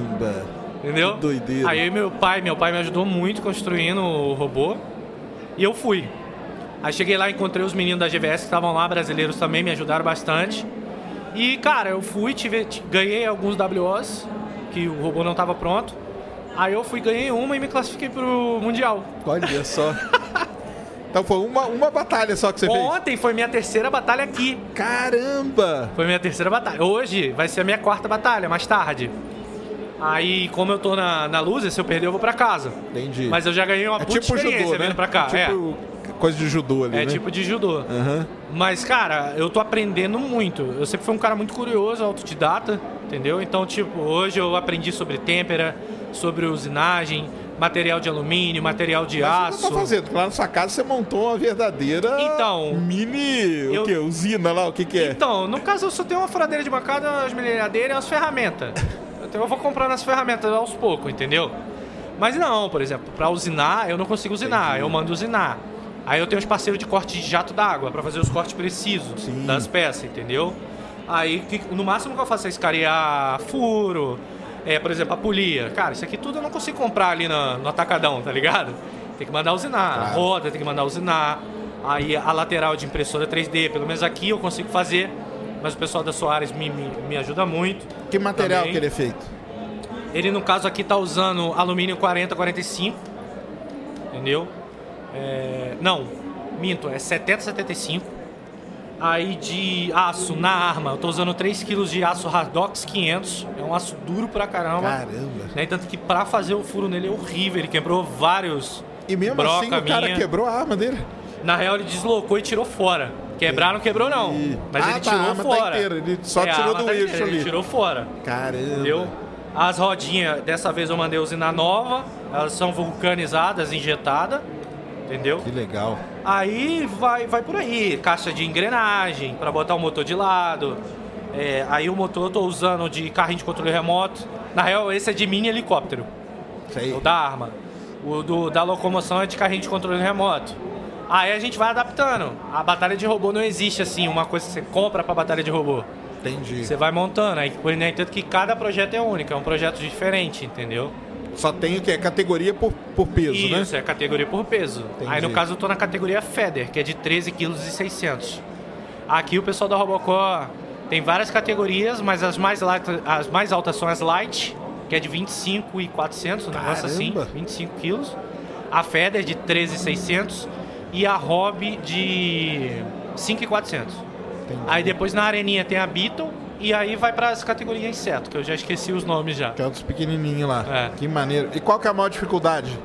Batalhando aí, como que Pra é? mim tá sendo pilotar mesmo. Pilotar? Pilotar. É mesmo, cara? Cara, eu não sirvo pra competir. Eu só tô fazendo isso pra divulgar o cenário mesmo. Entendi. Então que se eu ganhar ou perder aqui, eu tô cagando, grandão. Entendi. Você tá pra, pra, pra chamar eu tô atenção pra chamar mesmo. atenção mesmo. Não, isso aí então, é legal demais. É, é um esporte muito legal, cara, de classificação livre, entendeu? É muito fácil, a pessoa olhou, entendeu o que, que tem- tá acontecendo. É esquema Arena Gladiadores, Entendi, entendeu? entendi. Ganha aquele, aquele que ficar em pé. Claro, nos- depois dos três minutos tem a decisão dos juízes. Mas, cara, dois robôs pegaram fogo lá hoje. Pegaram fogo? É, minha, minha luta era pra meio-dia e 48, foi atrasada. Vai lá Ah, para as porque 4 tem horas da tarde. fazer a arena? Quando pega fogo é bateria de lítio, então tem que tirar a fumaça. Aí tem, naquela arena ali, tem dois exaustores que funciona pra tirar. Caramba, cara. Que Entendeu? doideira, hein? Aquela arena ali é a maior do Brasil. É a maior? Essa, É, tá aqui essa é a maior do Brasil. Caramba. Muito da hora a arena do, da, da Robocop. Eu tenho uma arena, né, da State Bots, mas ela é pra categoria até de Feder, de 13 quilos, né? Tanto que eu instalei ela em casa pra poder treinar pro Mundial. Cara, é doideira, assim. Mas como que você treina? Você tem que chamar alguém pra... pra... Eu tô- cara, eu tô treinando num tipo assim que eu preciso aprender a mover o robô, mano. Eu sou muito patinho de borracha, na brincadeira. Os moleques ali não, os moleques é tudo veterano, já sabe. Por exemplo, na luta de ontem, chegaram pra mim e falou, cara, você fez tudo errado. Eu falei, eu vi. fiz tudo errado, mas realmente, cara, não, ó, ficou tão em cima da hora até pra construir esse robô pra essa competição que eu não tive tempo de treinar em casa. Entendi. Eu, eu levantei a arena, como eu tenho a arena da minha competição, doideira. Minha noiva ficou olhando pra mim e falando, "É, mas eu montei a arena dentro de casa, cara. A gente tá falando de um, de um quadrado de 5 por 5 por 4 de altura. Entendi. De aço e Acabou a casa, né? Ainda bem que eu tenho um jardim grande, tá É. do lado de fora. Mas assim, umidade, tá acabando. Entendi. Mas eu fui construir, eu montei ela dentro de casa e treino dentro de casa. Os vizinhos ficam malucos, que acham que é tiro. Quando eu bato alguma coisa. blá, blá, blá. Mas você não tem um, tipo, um técnico, alguma coisa assim? Existe isso, essa função? Como que é? Cara, existe a função do mecânico, existe a função do piloto, existe a função do engenheiro técnico. Mas eu eles- falo assim, um cara, tipo, estrategista ali na hora da Tem, batalha. Tem, Deve ter, né? tem, mas assim, cara, eu tô encarando tudo sozinho. Entendi. Ainda mais porque eu quero gravar pra levar a experiência pra pessoa em casa, para que ela veja que ela também pode fazer se ela quiser. Você tá gravando tudo é, aí. tô. Legal. Porque não é um negócio muito bicho de sete cabeças, cara. A, a gente tá falando aqui de uma eletrônica básica, uma chave geral ligada a, a duas baterias que eu tô ligando em série, entendeu? Para dar oito células, acho que até em série, vai. Eu tô somando 4 com 4. É em série, né? Ligando em série e com isso eu ligo num num ESC que comanda o motor da direita, num ESC que comanda o motor da esquerda e num ESC que comanda o motor da arma. Acabou. Essa é a eletrônica do robô. Entendi. Eu monto a eletrônica aqui em, em 15 minutos, sabe? É bem fácil. Aí o que é difícil é projetar o robô. Porque o robô ele não tem que só bater, ele tem que aprender a apanhar. Tem que resistir, né? É, então esse aqui é um projeto novo. Ontem foi a terceira luta dele. Ele ainda tem que apanhar muito na vida. Entendi. Porque o que que acontece? A gente já mudou algumas coisas. Por exemplo, o eixo tava com parafuso M8.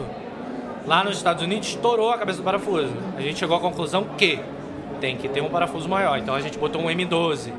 As rodas eram maiores, a gente encurtou a roda. Com isso tirou peso, entendeu? Eu tava com muita dificuldade para acertar o peso desse robô. Entendi. Entendeu? Então tem várias coisas que, por exemplo, tem robô ali com mais de 15 anos de idade, cara. Caramba. Tem um projeto ali que é o Biribinha, que deve estar chegando nos seus 20 anos. Caramba. Então são projetos que já atualizaram várias vezes, porque já apanhou muito. Maduros, né? Vamos Entendeu? dizer assim, né? Bem maduros é, já nessa. os robôs da Rio, eles são famosos porque sabem apanhar muito. E apanhar é bom, não é ruim. Porque o robô vai, levanta, cai e anda. Vai, levanta, cai e anda. E é aquilo, quem ficar de pé ganha. Entendeu? Então isso que é muito legal da batalha de robô. É- ah, pô, a minha arma é muito violenta. Ela bate. Mas assim, corre o risco dela bater e ela se quebrar. Quebrar o robô.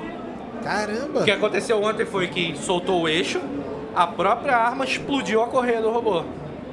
Caramba, sua própria arma então te danificou. É, eu fui ser- comprar hoje, duas correias deu 500 conto. Cara.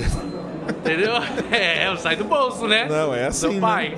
Tem jeito. Mas, cara, é assim, eu tô muito feliz de estar fazendo isso. Por enquanto, o retorno financeiro é zero, zero, zero, é só gasto. Mas, cara, é um cenário que eu não sei porquê. Eu acredito, tomei uma paixão muito grande. Você acha que tem aí um. Como que você acha Cara, o que que acontece aqui? Olha só como é que as equipes funcionam. Isso é muito da hora. É, as equipes que eu mais pago pau são as universitárias. E eu também pago pau para as veteranas, sabe? Porque as veteranas saíram da, da, da universidade e bancam com seu próprio dinheiro a sua equipe, entendeu? Então vou dar exemplo de, de, de veterana, vai. É, tem a Rio Bots, os veteranos deles são as Kahai. Eu acho que é Kahai o nome. Aí, por exemplo, tem a Warrior, que é da Universidade Federal de Itajubá. Isso aí é famosa. É, então, a Rio Bots também, eles têm o Minotouro, né? Minotauro, isso, eles têm o Minotauro, Minotauro. Minotauro deles. E a Warrior tem o Black Dragon. Aí o veterano deles são a UFO Combats e a Ogrobots, entendeu? Então tem que pagar pau pra esses caras que eles, eles bancam o próprio dinheiro deles quando sai da universidade. Sim. Apesar que na universidade a gente tem uma ajuda de custo muito pouca, entendeu? Chega. Não chega nem a 15 mil reais por ano para participar de campeonatos nacionais e internacionais. Mas isso aí é dentro de qual departamento? Engenharia mecânica, normalmente? Cara, então, Mecatrônica? aí que tá. Onde que é? É muito da hora, porque, por exemplo, tem, tem galera que faz faculdade de botânica que tá na equipe. Caramba. Meio ambiente tá na equipe. Entendi. Porque eles fundam a equipe como se fosse uma empresa. Isso Sim, que é da hora. uma empresa então, por júnior, né? Tem a parte de financeiro. Aí pega a galera de administração, de Administração, empresas, de economia e vai para a equipe. Aí tem a galera de mecatrônica, esses caras são engenheiros. Aí tem a galera de engenharia elétrica, esses caras vão isso. entendi. Aí tem a galera de marketing que cuida da parte de Instagram, de promover. Aí tem a galera de publicidade que vai meio atrás de parceria. de foguete, então. Isso, Mais então. Eles fundam uma empresa dentro da faculdade, uma empresazinha sem um PJ ali. A empresa júnior que a gente Isso, é chama. uma empresa júnior, mas funciona como se fosse uma empresa. Uhum. E é muito da hora, cara, porque eles fazem milagres. Os meninos competem lá fora, então eles têm que correr atrás de parceria. Eles têm que correr atrás de aço. Ah, não tem dinheiro para comprar aço? Vamos atrás de uma, de uma empresa de aço, vamos explicar o nosso trabalho, vamos botar o nome deles na equipe, entendeu? Vamos levar. Então, tem que bater muita palma, porque, cara, investimento é zero institucional e público. Sim. Entendeu? Eles conseguem uma grana ali, outra colar, mas vamos dizer que é muito pouco. E eles levam robô. E, cara, os dois robôs brasileiros que a gente tem na, na categoria mais alta, que é a Heavy, eles são favoritos lá fora. Caramba. Esses meninos, quando chega na Índia, a galera vai receber eles com um caralho, pedindo autógrafo. São e aqui. Aqui não sabe nem. e aqui é dinheiro pra, pra- pra pegar o busão, bicho. Caramba, né? Foda. Entendeu? isso. Você tá ligado como é que é a vida de universitário? Eu já fui universitário, você também, você é Sim. professor. Não ligado, é sim. fácil, Não, não entendeu? é, não. Cada e eles dia vêm pior. com a equipe toda pra cá, freta busão, entendeu? Tá todo mundo ali, tem a torcida, tem a galera que é da equipe da torcida, entendeu? Então, o que acontece muito, Sérgio, é, é- o cara sai com tanta experiência da, da batalha de robô que ele vira um puta profissional no mercado de trabalho. Sim, com certeza. Isso que eu ia falar. Isso aí dá uma. uma Dá um gás, dá. ou, por exemplo, a galera que pô, mexe com robótica aqui no Brasil, a gente tem algumas empresas muito legal. Por exemplo, a GVS ela é, é muito boa em, em autônomos, entendeu? Eles têm robô autônomos aqui na Melicidade, no Mercado Livre. Cara, é uma empresa muito legal de robótica e, cara, eles são super cobiçados, inclusive pro, pro- lá fora. Aí o que que acontece? A gente acaba perdendo esses profissionais lá pra fora. É tudo pra lá, né? Pra ganhar em dólar, né? É lógico, né? É. Vai ficar aqui. Incentivo até ir embora. Tem que ir embora mesmo. Tem que ir embora, porque o o, né? incentivo aqui. A gente tem muito incentivo no agronegócio, né? Em questão de tecnologia. Por causa que o retorno é gigante. Gigante. Mas a gente tem outras áreas aqui, cara, que, porra. se com der um certeza. gás, a gente vira é, referência. Com certeza. A gente é referência em batalha de robô lá fora, por que, que a gente não pode ser re- referência em outras dentro, coisas, né? entendeu? E essa galera que tá saindo da universidade e vai passando pro calor o que acontece, entendeu? Na sua lá no Street Bots, essa galera aí competiu ou não? Competiu, competiu. Ah, é? Você competiu. conhece eles? então, Conheço, bastante? conheço bastante a comunidade. É, tô até tentando levantar uma grana para poder levar uma galera em setembro agora. Porque, olha só que loucura. Só eu tenho a vaga para Mundial da Nora Walker. Cara, isso é muito injusto. Eu tenho que Então me você botar no meu lá- lugar e falar quem sou eu na fila do pão, bicho. Pra ter uma vaga lá, sendo que ontem eu, eu fui- meu robô foi destruído em menos de 20 segundos. E é da, o, da equipe paralela e o cara constrói junto com o pai dele e um amigo também. Entendi. E ele é aqui de Cotia. O moleque é meu Caramba. vizinho, tá ligado? Ele, eu, eu fui depois perguntei, cara, você construiu ele? Ele, Eu projetei e eu construí. Cara, o robô do moleque tá violento. Ele fez um robô pegar fogo hoje. Tá na chave de Winner. O robô do moleque é sinistro.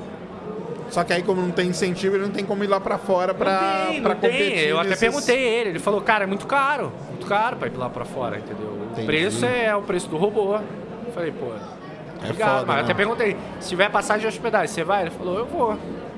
Então, olha só, é um robô que pode ir pra lá e amassar os gringos tudo.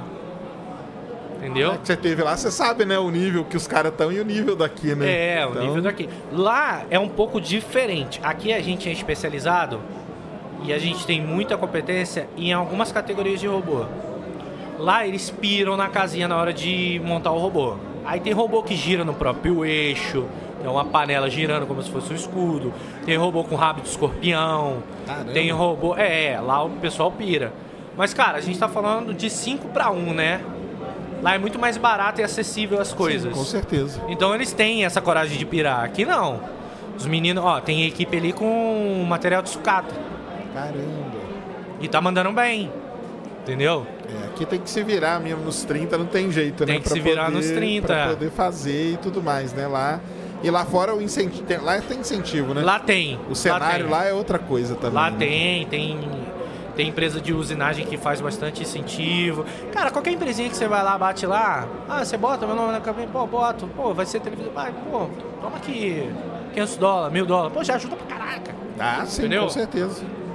Não, e eu vi até lá que você transmitiu, você fez a transmissão lá do campeonato deles, né? Eu fiz. Eu consegui os direitos de transmissão do campeonato deles. E eu fiz, porque o que, que acontece? É aquilo, quem não é visto não é lembrado. E esse cenário ele precisa ser mais visto, mais lembrado, sabe? Então não adianta nada eu fazer um campeonato aqui, onde meu, meu, meu campeonato eu consigo fazer uma vez por ano, e olha lá. Muita grana, entendeu?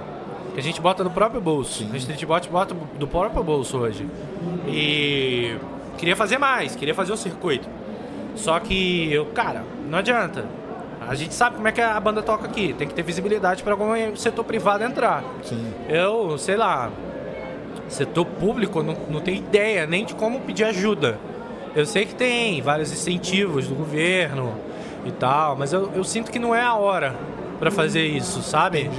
Eu acho que a gente tem que correr atrás do setor privado mesmo, que acredite na iniciativa como um entretenimento legal que pode furar essa bolha e ir pro mainstream. Entendeu? É, é, é, é aquilo que eu falei, é um esporte muito visi- Ele é muito fácil de ver, é de classificação livre, não é uma arma que fica correndo atrás dos outros, entendeu? E incentiva a educação, né, cara? Com certeza. Educação construir e- um robô, fazer E esporte também, a gente tá falando de isso, esporte. claro. Não, Mogi das Cruzes, batalha de robô é esporte da cidade. Lá é esporte mesmo, entendeu? Então por que não São Paulo um dia reconhecer batalha de robô como um esporte? Reconhecendo como esporte, a gente consegue sim verba para incentivo de esporte, sabe? Aí, vários campeonatos. A própria Robocop pode estar conseguindo mais incentivo para poder fazer. Entendeu? E, fa- e fazer aberto ao público. Já que é o governo pagando. Entendeu? E Então tem várias modalidades. Só aqui na campus? Cara, eu não sei muito bem. Eu sei que eles fazem toda campus, entendeu? Eles fazem outros campeonatos, mas eu já tô por fora, entendeu? Mas a Robocop é referência aqui no Brasil. Eles fazem isso há anos. Desde 2013, quando eles tinham, por exemplo, o patrocínio da Submarino, que eu vi a Submarino patrocinando, era a Robocop que fazia. Entendeu? Então tem que respeitar a história dos caras, que os caras estão aí na guerra também. E também com o negócio deles, entendeu? E tá muito da hora o campeonato aqui, muito bem organizado. Nunca tinha ido num campeonato. Muito bem organizado, muito bem tranquilo, entendeu? Staff da hora, gente boa, arena trazem- gigantesca, muito da hora a arena A dos arena é bem caras. grande mesmo. Eu passo ali, eu vi já. Paguei pau, entendeu? Então é isso. E pega fogo e faz tudo e tá lá. Isso, a minha pé, tem né? um exaustor também, mas é um exaustor pequenininho, dos caras é gigantesco. Entendi. É, mas é muito da hora, eu curti demais. Já estão preparados pra isso, para tudo isso, né? É. Tem que estar, né? Não tem como não, né? É isso aí. E hoje você luta, luta que horas o Chewbacca? Cara, então, como dois robôs pegou fogo lá agora, minha luta com certeza é depois das três ou quatro. Ah, é? É. Quer dar uma atrasada legal. E não dá pra treinar antes, não? Não dá, cara. Se eu tivesse em casa, eu treinaria, mas não dá. O robô já tá fechado pra combate, inclusive, não quero nem mexer, que tudo que mexe nessas coisas para de funcionar. Entendi. Deixa então é quieto. bom, deixa ele ali quietinho, É, é, tá funcionando, descansando. tá bem, tá tranquilo, entendeu? Tem que deixar ele descansando, né? Pra, pra enfrentar. E na questão de arma, como que é? O seu, ah, isso não tem categoria. Cara, não, tem, tem as categorias de. Não vou dizer assim, tem as modalidades. Eu posso fazer um que sai martelando, Pode, por exemplo? pode, mas que, mas pode. que tem o mesmo peso. Isso. Você- o negócio é você atingir a categoria do peso. Entendi. O meu, por exemplo, é um horizontal spinner. Então é uma arma que gira, Uhum. entendeu? E ela faz o estrago que tem que fazer. O legal é que é muito perto de papel e tesoura. Exemplo, ontem eu peguei um counter do meu. O que que é um counter do meu? Um counter é um vertical spinner. Que ele, ele bate na minha arma e me joga pra cima. Aí a sua arma perde o efeito. Entendi. Eu tenho que ir tentar pegar na lateral ou na traseira dele. É muito difícil fazer isso, ainda mais com a habilidade de piloto que nem a minha. Entendi. Entendeu? Então é muito papel de tesoura, é como se fosse um ciclo, sabe? Isso que é legal, porque te- aí vai o lance da estratégia, vai o lance da equipe, vai o lance de tudo, entendeu? É, em novembro eu vou tentar, sim, levar mais gente pra minha equipe. Lá. Mas esse chaveamento aí, ele é sorteado?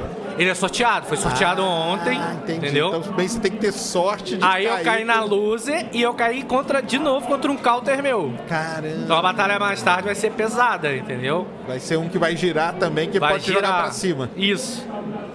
que é o Dark Chaos, que inclusive eu tô tentando ajudar o dinheiro para levar ele lá para fora, que é um projeto muito legal. É do mesmo projetista do meu robô. Ah. Entendeu?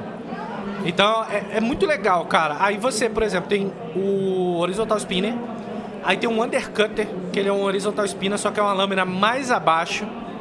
Então, o que que acontece? Ele, a lâmina dele é tão baixa que aí esse daí não consegue bater Levantar nele. pra cima. Não consegue. Entendi. E ele vai nas rodinhas, entendeu? Ele vai pegando por baixo. Aí tem o, o, o vertical, o horizontal, tem um drone.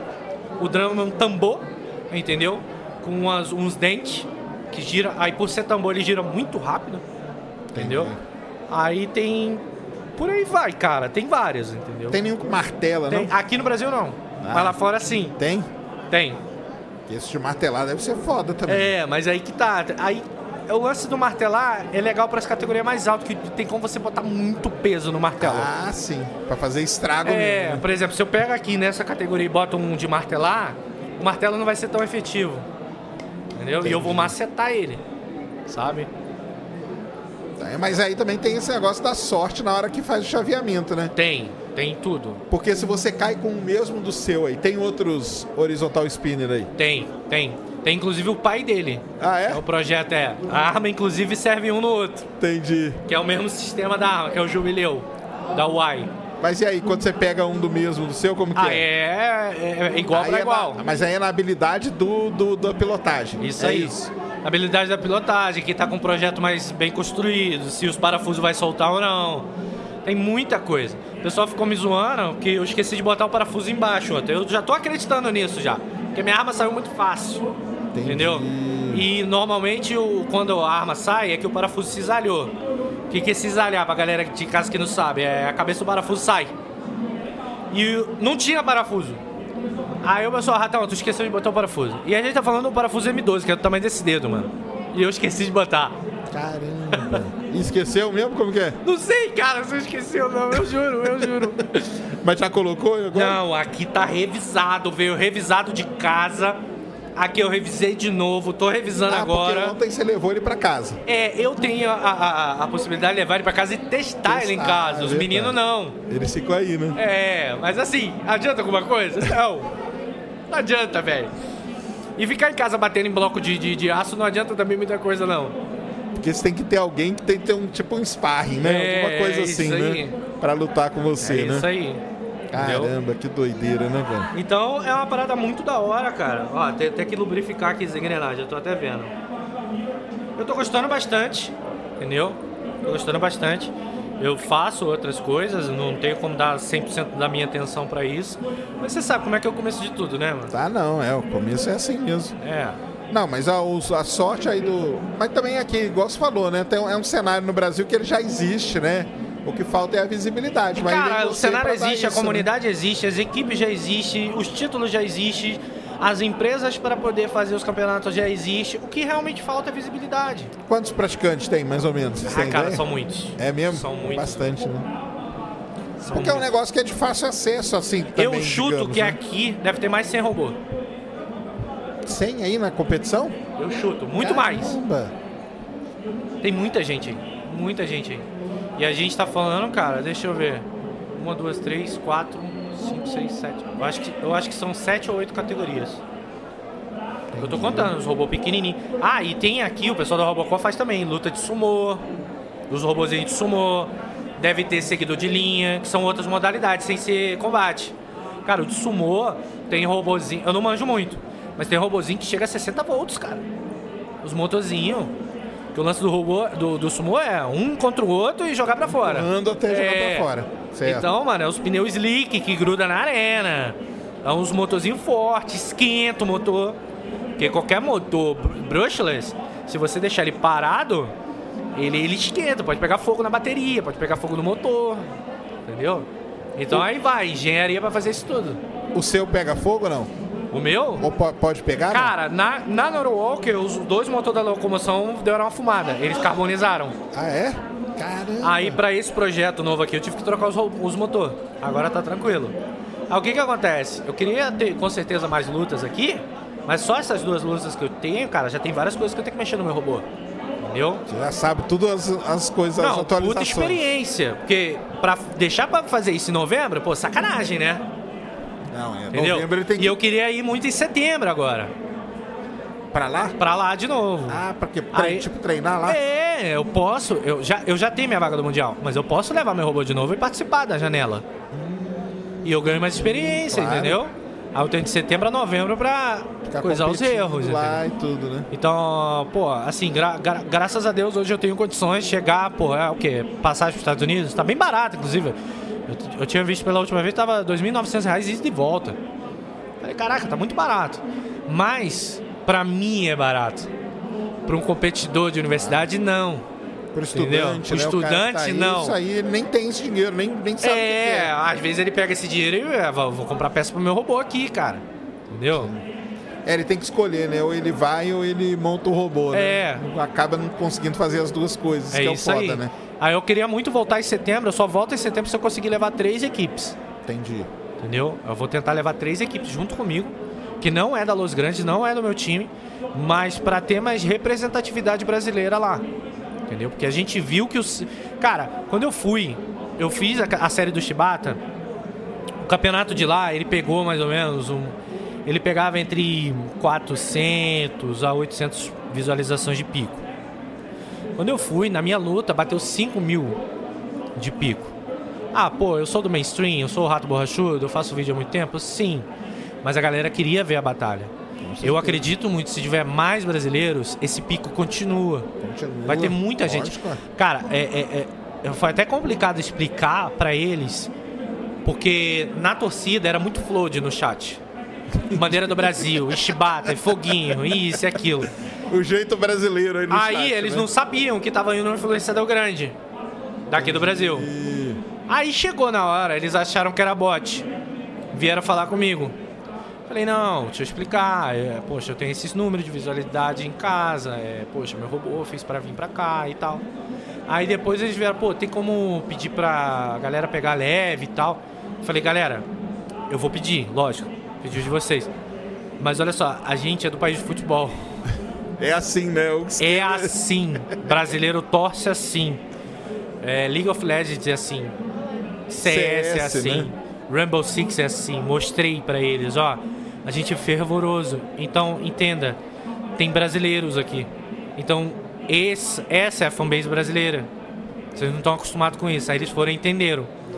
Aí até aí tudo bem. Eles acharam que o meu robô era meme. Que não era um robô competitivo. Quando eu, na primeira batalha, e o fator muito de sorte, que eu sei disso, eu destruí um robô que tinha lá. E é um robô de anos de experiência, que tem robô até na BattleBots. Caramba. Aí o pessoal viu que o meu robô é forte, é competitivo e tal. Entendi. E eu fiquei em terceiro lugar. É, eu perdi pro campeão, inclusive. Entendeu? Então, cara, foi muito legal apresentar isso pra eles, apresentar isso pro americano. Eles sabem dos competidores brasileiros, mas eles não sabem do que, que é o brasileiro torcendo. Entendeu? Né? Tanto que depois a gente conversou, trocou uma ideia, eu consegui os direitos do- de transmissão do campeonato deles. Então, eu queria muito agora conseguir também os de setembro, se a gente levar uma galera e conseguir transmitir no meu canal, Pô, aí vai ser pô, demais. aí cara. vai ser da hora, cara. Aí vai mesmo. Que vai estar eu lá, vai estar uma galera lá, inclusive foi a galera do Studio Flow que me ajudaram. Provavelmente, se eu em setembro, a gente deve fazer a live lá no Studio Flow, Aí que legal. entendeu? A gente pode até fazer no, no Ciência Sem fazer, Fim, sei lá, certeza, cara. cara. Assim, é, qualquer ajuda é já, bem-vinda, entendeu? Meu canal também super aberto, então a gente pode botar, por exemplo, Ciência Sem Fim transmitindo e no meu canal e no seu canal e, cara, Bora. se falar com 3K, se duvidar, ele abre o Flow também e por aí vai. Os direitos é nosso. Entendeu? Os direitos é nós. E com isso a gente falar. traz as marcas. É. Tem alguma marca aí pra botar? E a gente vai e ajuda os meninos, também paga nossas contas. E assim gira o Começa. ecossistema. É assim e assim começa. Porque não adianta também nada a gente ficar fazendo as coisas e ficar pagando do nosso bolso e. Ninguém aqui é Madre Teresa de Calcutá, né? Mas assim, a gente acredita que esse cenário tem visibilidade e a gente acredita no setor privado acreditando nessa visibilidade também para divulgar seus negócios. Porque, por exemplo, é o meu trabalho hoje. Eu não ganho dinheiro com AdSense. Eu ganho dinheiro com patrocinadores e marcas que eu faço minhas, minhas, minhas divulgações, publicidade. Claro. É daí que vem minha renda, entendeu? Então, por acreditar nesse cenário, eu acredito que a gente possa conseguir também. Isso, Acho que sim. entendeu? Vamos fazer, estamos É a mesma coisa lá os foguetes. foguetes. É. Imagina os foguetes ter as competições esses de foguete subindo. Caraca, seria da hora, mano. Aí você vê um foguete da Samsung, o foguete da Rede Lise, o foguete da subindo. Porra, E aí você vai lá pra fora, você vê os caras competindo com foguete, que é um negócio absurdo. eu, eu cheguei a ver as competições de foguete, eu acho da hora pra caramba, Não, cara. é legal demais. Tinha que. É isso aí, né? Essas áreas tem que ter essa visibilidade. Porque o pessoal não entende, é isso, cara. Que tem essa liga. Eles acham que é tipo uma brincadeira, né? Não, não é, é um negócio muito sério. É sério? Eu achava que era uma brincadeira também. E tem essa ligação muito com a parte educativa, né, cara? Porque o cara, pra bolar, ele tem que, ele tem que saber como projetar. Cara, ele, ele tem que tem que saber da saber- eletrônica, ele tem que saber de, daquilo. Tem que saber do marketing, tem que saber da administração da Isso equipe. aí. Então atinge todas as áreas ali da educação. E talvez, eu acho que é isso que talvez as empresas não saibam, entendeu? Que Tem muita empresa que eu sei que consegue investir em fomento tecnológico e iniciativa é, tecnológica. Iniciativa tecnológica. Ah, por exemplo, cara, a Tectoy fez muito isso. A Tectoy chegou, pô, vou investir aqui numa iniciativa tecnológica. Porque sabe que aquilo ali pode dar fruto para ela, Claro. entendeu? Então, até as próprias empresas que ajudam os meninos são empresas que ajudam na iniciativa, entendeu? Ah, pô, uma empresa de metalurgia tá cedendo material, tá cedendo alumínio. Cara, ela sabe que ela tá fomentando uma coisa e ela pode ser pioneira naquilo. E ela pode chegar e levar aquilo pro portfólio dela. Exatamente. Entendeu? A gente sabe que a gente tem muita empresa que investe na gente, é criador de conteúdo, para poder ter o retorno do investimento, né? O, o famoso ROI, que é o Sim, retorno do, do claro. seu investimento. Mas tem muita empresa também que faz pelo branding, sabe? Claro. Então, vou dar um exemplo aqui, a própria Rede Lise. A Rede Lise, ela foi patrocinadora da Street Bots. A Rede Lise, ela, ela ajuda várias equipes de robótica também. E é uma empresa que vende compósitos, cara. Entendeu? Ah, pô, é uma empresa que é pioneira aqui no Brasil em vender... é, sabe aquela... é, cara, como é- uma, uma galera já viu aquelas mesas de... Aquelas mesas, aquelas river table. Tá ligado? Que o cara chega e bota resina. Sim. Cara, a Rede Lise vende as melhores resinas do Brasil Pra fazer aquilo. pra né? fazer aquilo, entendeu? Aí sabe um cristalzão e tal, que é boleado, depois lixado. Cara, muita gente usa resina da Rede Lise. Eu usei cola epox da Rede Deles, Lise né? Deles, entendeu? Então, é um cara que não tá. A Rede Lise ela não tá pensando no retorno de, de- de- no seu ROI. Mas o brand. Poucas pessoas conhecem a Rede Lise. Por quê? Ela vende coisas específicas. Não é uma Leroy Merlin, não é uma, uma Telha Norte. Ela vende compósitos. Muito pra B2B também. Isso aí. Mas, cara, é gigante. Quem constrói foguete conhece a. Sim. Quem constrói, por exemplo, robô de combate conhece a Rede Lise. Então, isso é muito da hora. É uma empresa que tá que quer fomentar o cenário. Até e depois ela né? e depois ela quer dizer que, cara, a Rede Lise fomentou o cenário, né? Tanto que eu tenho o maior orgulho de falar que ela é parceira nossa. Entendeu? Eu faço, eu tenho várias coisas também que eu uso, por, por exemplo, pra você ter ideia, essa cola da Rede Lise, cara, essa cola epóxi da Rede Lise, eu comprei um carro velho agora, eu colei o selo do motor do, do, do carro com ela e eu colei o radiador do carro. E o carro tá funcionando de boa.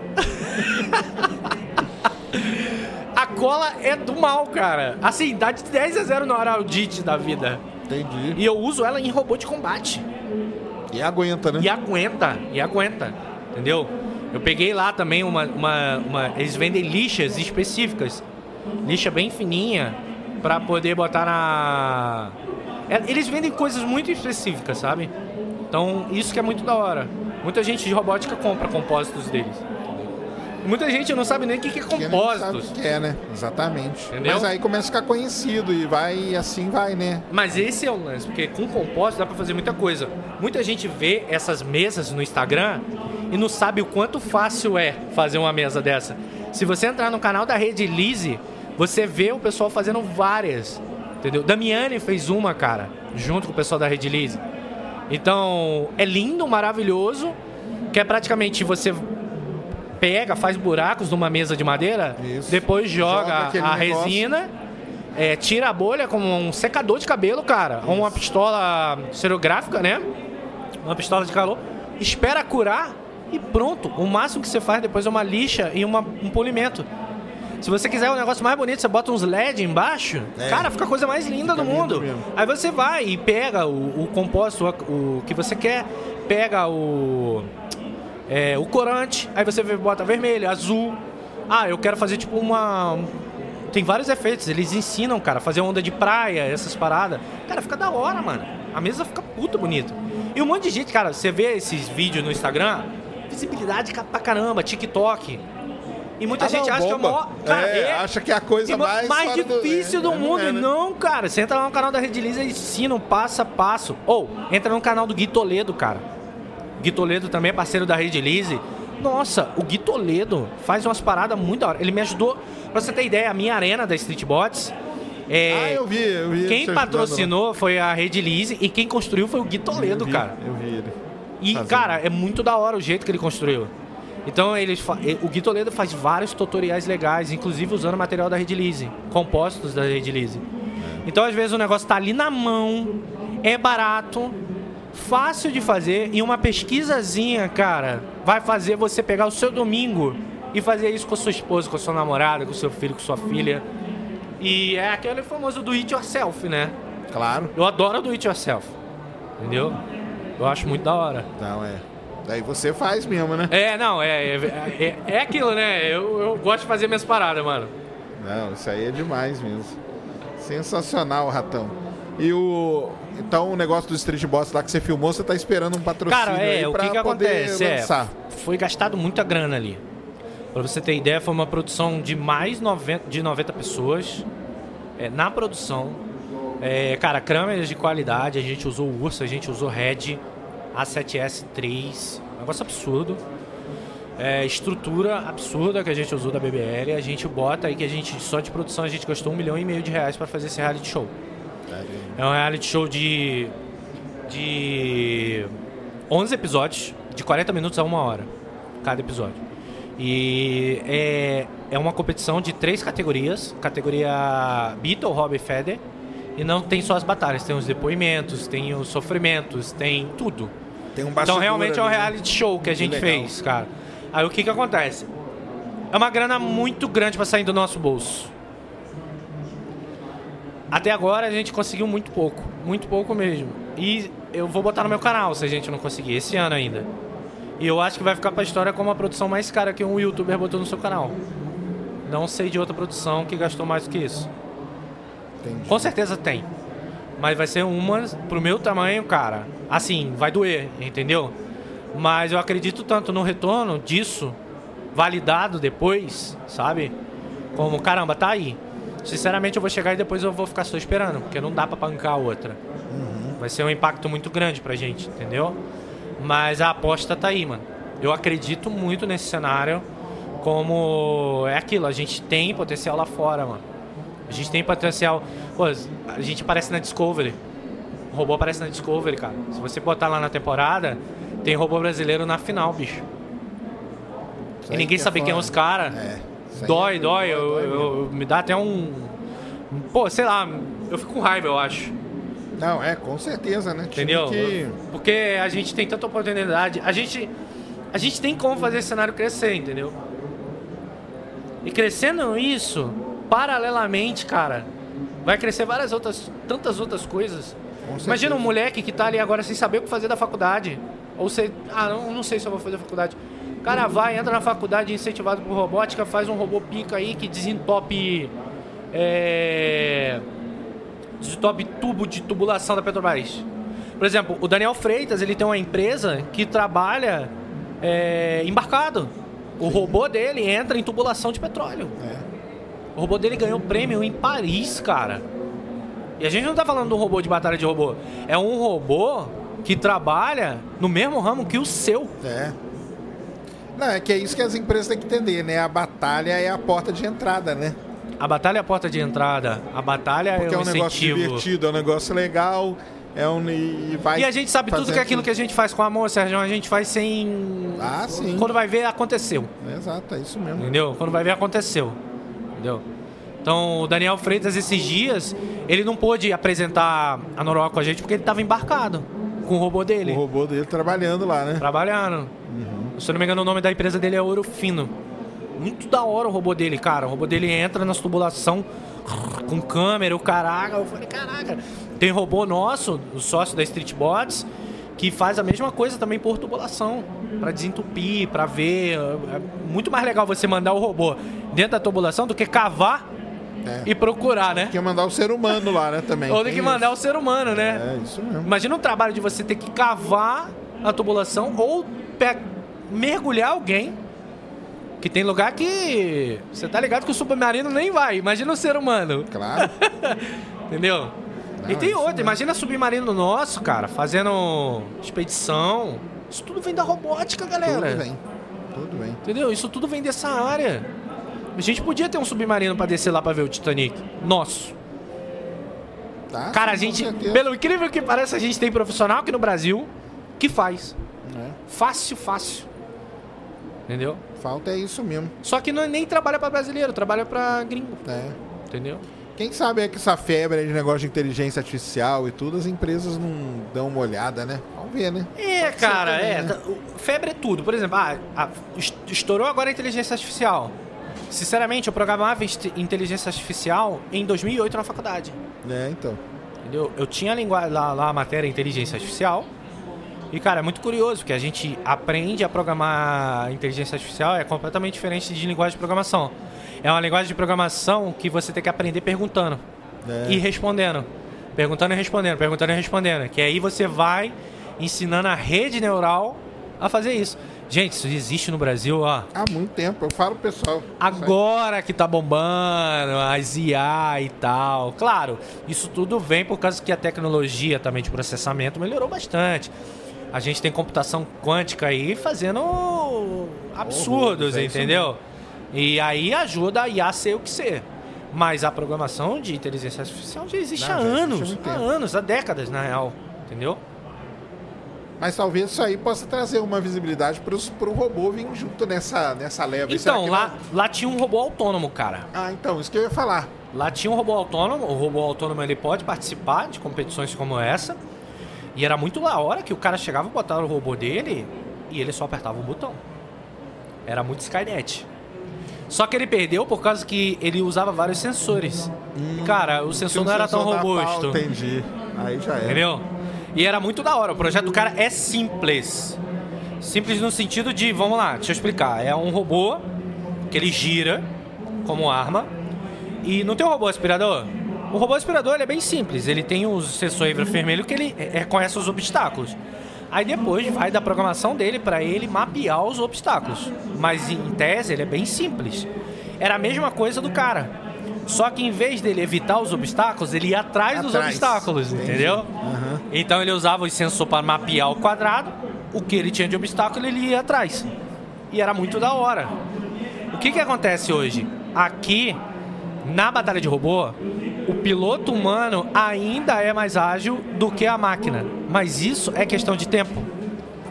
Já já vai ter um. A gente sabe. E isso já é provado com o próprio chat GPT, que tem trabalhos que o chat GPT faz que o humano não consegue acompanhar nem a pau. Exatamente. Então a mesma coisa aqui, cara. Eu não dou 10 anos, até 5 pra ter um robô aqui campeão autônomo. Entendeu? Agora, O lance todo é proteger essa mecânica. Ah. Porque quanto mais simples o robô, melhor. Por isso essa mecânica bem simples. Aqui no caso eu tô usando um ESC bruto que aguenta porrada. Então é, é isso e o receptor do rádio. Pronto, acabou.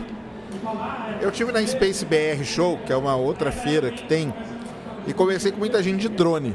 Engraçado, cara, que no drone, o drone a galera recebe um incentivo danado, cara. É. Porque eles E não tem usam- tanta visibilidade assim, né, cara? E não tem, mas aí que tá, eles têm a visibilidade certa, vou te falar. Hum. Porque, por exemplo, eles usam drone hoje pra, no, no agro pra caramba.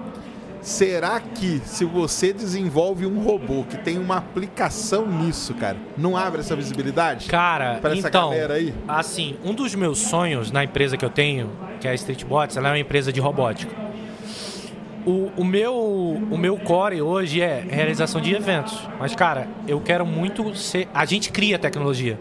A gente tem uma placa proprietária nossa, que é para robô de combate, que elimina o rádio, que é uma das coisas mais caras que tem. Então você controla o robô por aplicativo. A gente desenvolve tecnologia. Eu tenho dois sócios que são engenheiros que cuidam dessa parte. A gente agora desenvolveu um robô de sumo também. E dependendo, a gente leva ele pro Japão para poder competir, entendeu? É... E a gente, cara, vem dessa parte. A gente quer criar tecnologia. E eu sei que o agro tá investindo muito. Entendeu? Muito, cara. Hoje eles só usam drone, cara. É Mas os drones drone. são tudo gringo. Hã? Os drones pauleira é tudo gringo.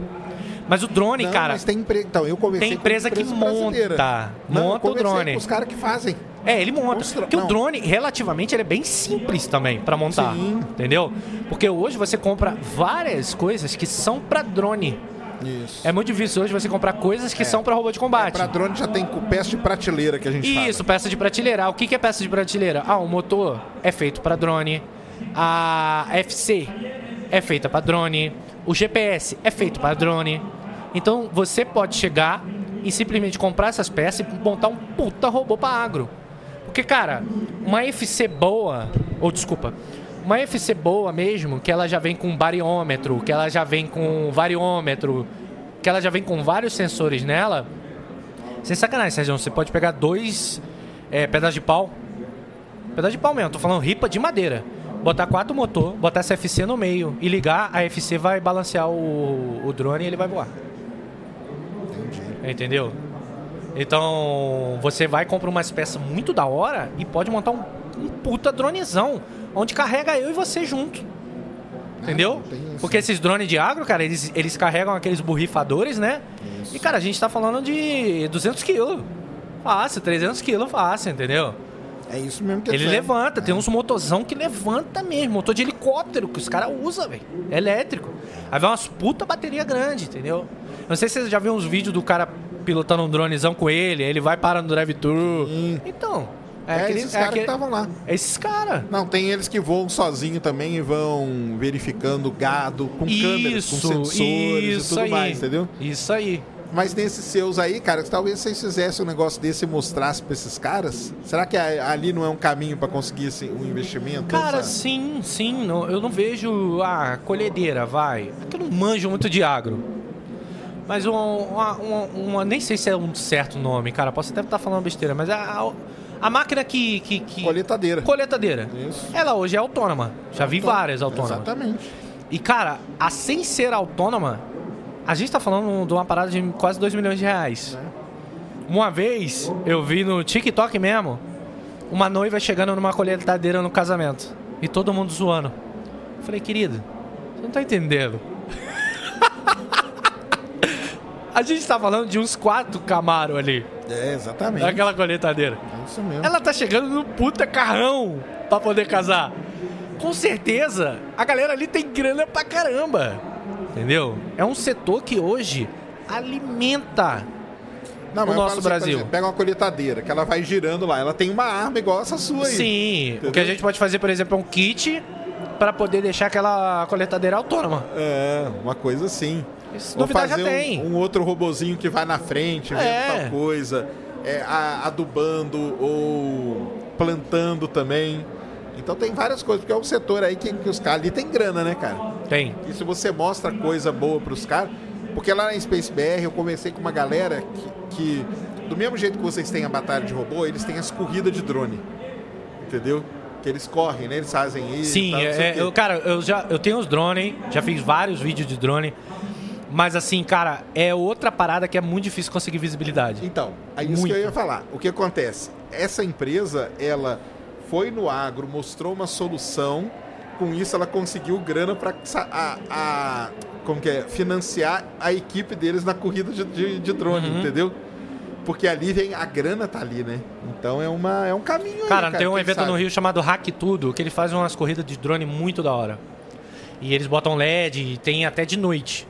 E, cara, os caras são sinistros pilotando drone, tá ligado? É. É um negócio É uma, bonito é de uma ver. outra habilidade. É isso uma outra habilidade. Eu, pelo menos, os meus drones é assim, eu monto, aí eu vou e quebro. Rápido. que é de fibra de carbono, né? Eu vou e bato, explodo ele.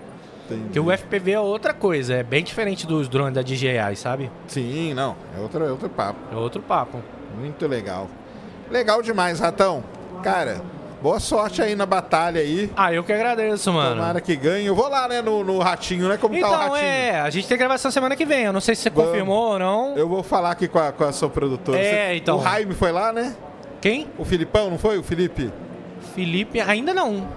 Não, mas acho que ele vai, né? Vai.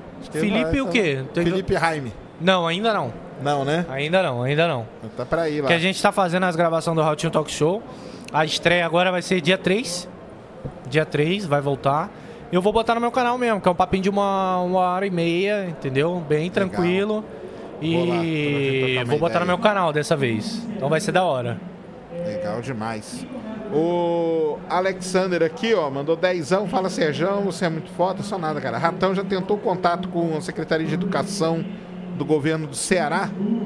Temos nas, esco- nas escolas profissionais curso de mecatrônica e tem muito incentivo nessa área de robótica. Aí, ó.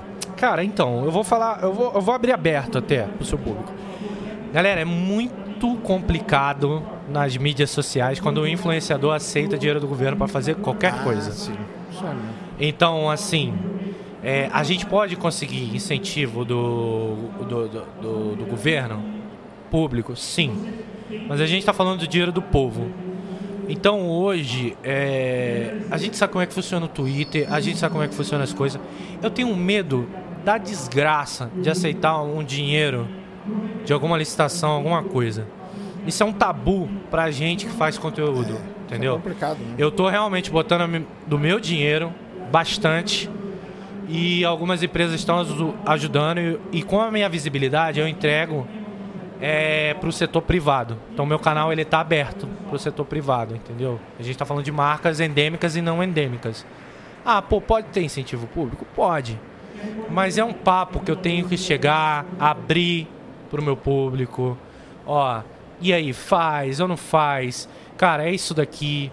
Não vou encostar nesse dinheiro, a não ser se for para pagar as contas. Entendeu? É. Porque a gente sabe que tem, Tem muita essa gente que complicação. enriquece com dinheiro público. E essa não é a minha intenção e eu não quero ser acusado disso. Tá certo. Então, é muito complicado, entendeu? Eu já fiz publicidade pro governo federal e já fui, assim, massacrado por isso. Então, é uma coisa que, abrindo o jogo mesmo, eu tenho que, cara, se- é o que eu faço aqui é por essa comunidade. Cara, eu ganho dinheiro fazendo vídeo. Eu tenho as minhas empresas que, poxa, eu tenho a Streetbots que hoje não ganha um real, só gasta. Eu tenho o Escorrego Preço, que é, já, já tem mais de dois anos no mercado e, cara, já é uma empresa que fatura bastante. Entendeu? Eu tenho meu jogo, que, poxa, tô aí, tamo bancando. É, a gente tá sem investidor por enquanto, mas tá tranquilo. Mas, cara, a robótica pra mim é um tabu, ainda mais quando eu sei que eu consigo participar de licitações, eu sei que eu consigo incentivo, mas é uma coisa que, por enquanto, se eu for fazer, eu vou chegar, vou fazer vídeo, vou ser bem transparente. Vou fazer um portal da transparência pra mim, Isso sabe? aí. Porque, cara, pra eu, pra, pra, pra minha carreira como rato borrachudo acabar, é dois palitos com isso. Ah, não, é, com certeza. Porque eu posso ser é, acusado por um portal de notícia que aceitei dinheiro do governo pra fazer evento privado. Porra, amigo. Esse título já era. Tô sendo cancelado. É. Não, Entendeu? é complicado mesmo. Tem E é, e é assim que a banda toca, tá? Hum, não- não- tô sendo bem franco, eu tenho mais de 15 anos fazendo. é, fazendo vídeo e, cara, é assim. E é assim que, por exemplo, a Folha de São Paulo faz. E já fez comigo, entendeu? Então, não quero esse tipo de problema pra minha vida por enquanto. E se eu for aceitar dinheiro do público, vou ser bem transparente. Pra não ter esse tipo de problema. Certíssimo. É isso aí mesmo. É complicado mesmo. Muito, muito, muito complicado. Pra gente, pra gente que é influenciador, é complicado. É sim. Entendeu? É mesmo. Muito bom, Ratão, cara. Sensacional mesmo, cara. Boa sorte. Eu que agradeço, cara. que Se você quiser certo. trazer os meninos aí, ó, fala ali com sua produção. Fala- fala- eles fala arranjam aqui. Pode trazer o robôzão grandão deles aqui, É. ou até um pequeno, entendeu? E falar um pouco do lado deles, entendeu? Ah, sim, eu sou claro. aqui, mas eu sou patinho de borracha, cara. Entendeu? É, é, não, mas os meninos têm que vir aqui. Eu descolo lá pra alguém lá, vir aqui. Tá bom, pode Se der deixar. pra trazer o robô deles aí também, é legal Eles- pra cara, eles têm vários robôs lá, mano. Eles, eles trouxeram até o heavy deles. O problema todo é que o heavy deles é maior do que essa mesa. Entendi. Tem que ficar aqui assim, André. É, tem que, sei lá, botar no chão, não sei. Mas dá pra eles trazer o heavy deles aqui. Não, vamos falar com a galera. Beleza? Beleza. Sérgio, te encontro lá no Ratinho Talk Show. Vamos, Obrigado. sim. Obrigadão, Pessoal, valeu aí. Valeu, hein? Vamos lá. Vou lá que já já é minha luta. Vai lá, vai lá se preparar, ele pra descansar. Valeu. Obrigadão. Valeu, pessoal. Tchau, tchau. Sensacional, cara.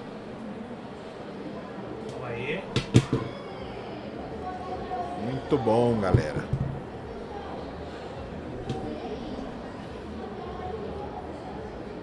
É que você não sabe o horário, né? Mas é um. Deve ser umas. agora que eu assisti o negócio que pegou fogo, cara. Aí deve tem ser que lá ser. umas 3, 4 horas da 3, tarde. 4 horas da tarde. Então quem tiver aí ó, na campus aí, quiser ir lá acompanhar, vai lá torcer lá pro Chibata lá. Chibata. Valeu, ratão. Ajudar alguém? Lá? Eu vou no tiro. Deixa eu falar, você quer, a pergunta você quer deixar aqui o robô. Precisava levar pra lá. Vou levar esse negocinho aqui. Então, tem muita gente? Eu tô com horário pra lá. Esse que você tem que levar? É. Eu vou é? É. Falei alguma coisa dos aliens? Que aliens, cara? Tem alien nenhum, cara. Não existe alien nenhum.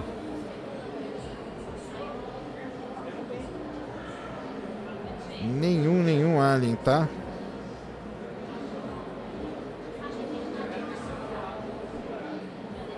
Nenhum alien. Por enquanto não temos alien nenhum.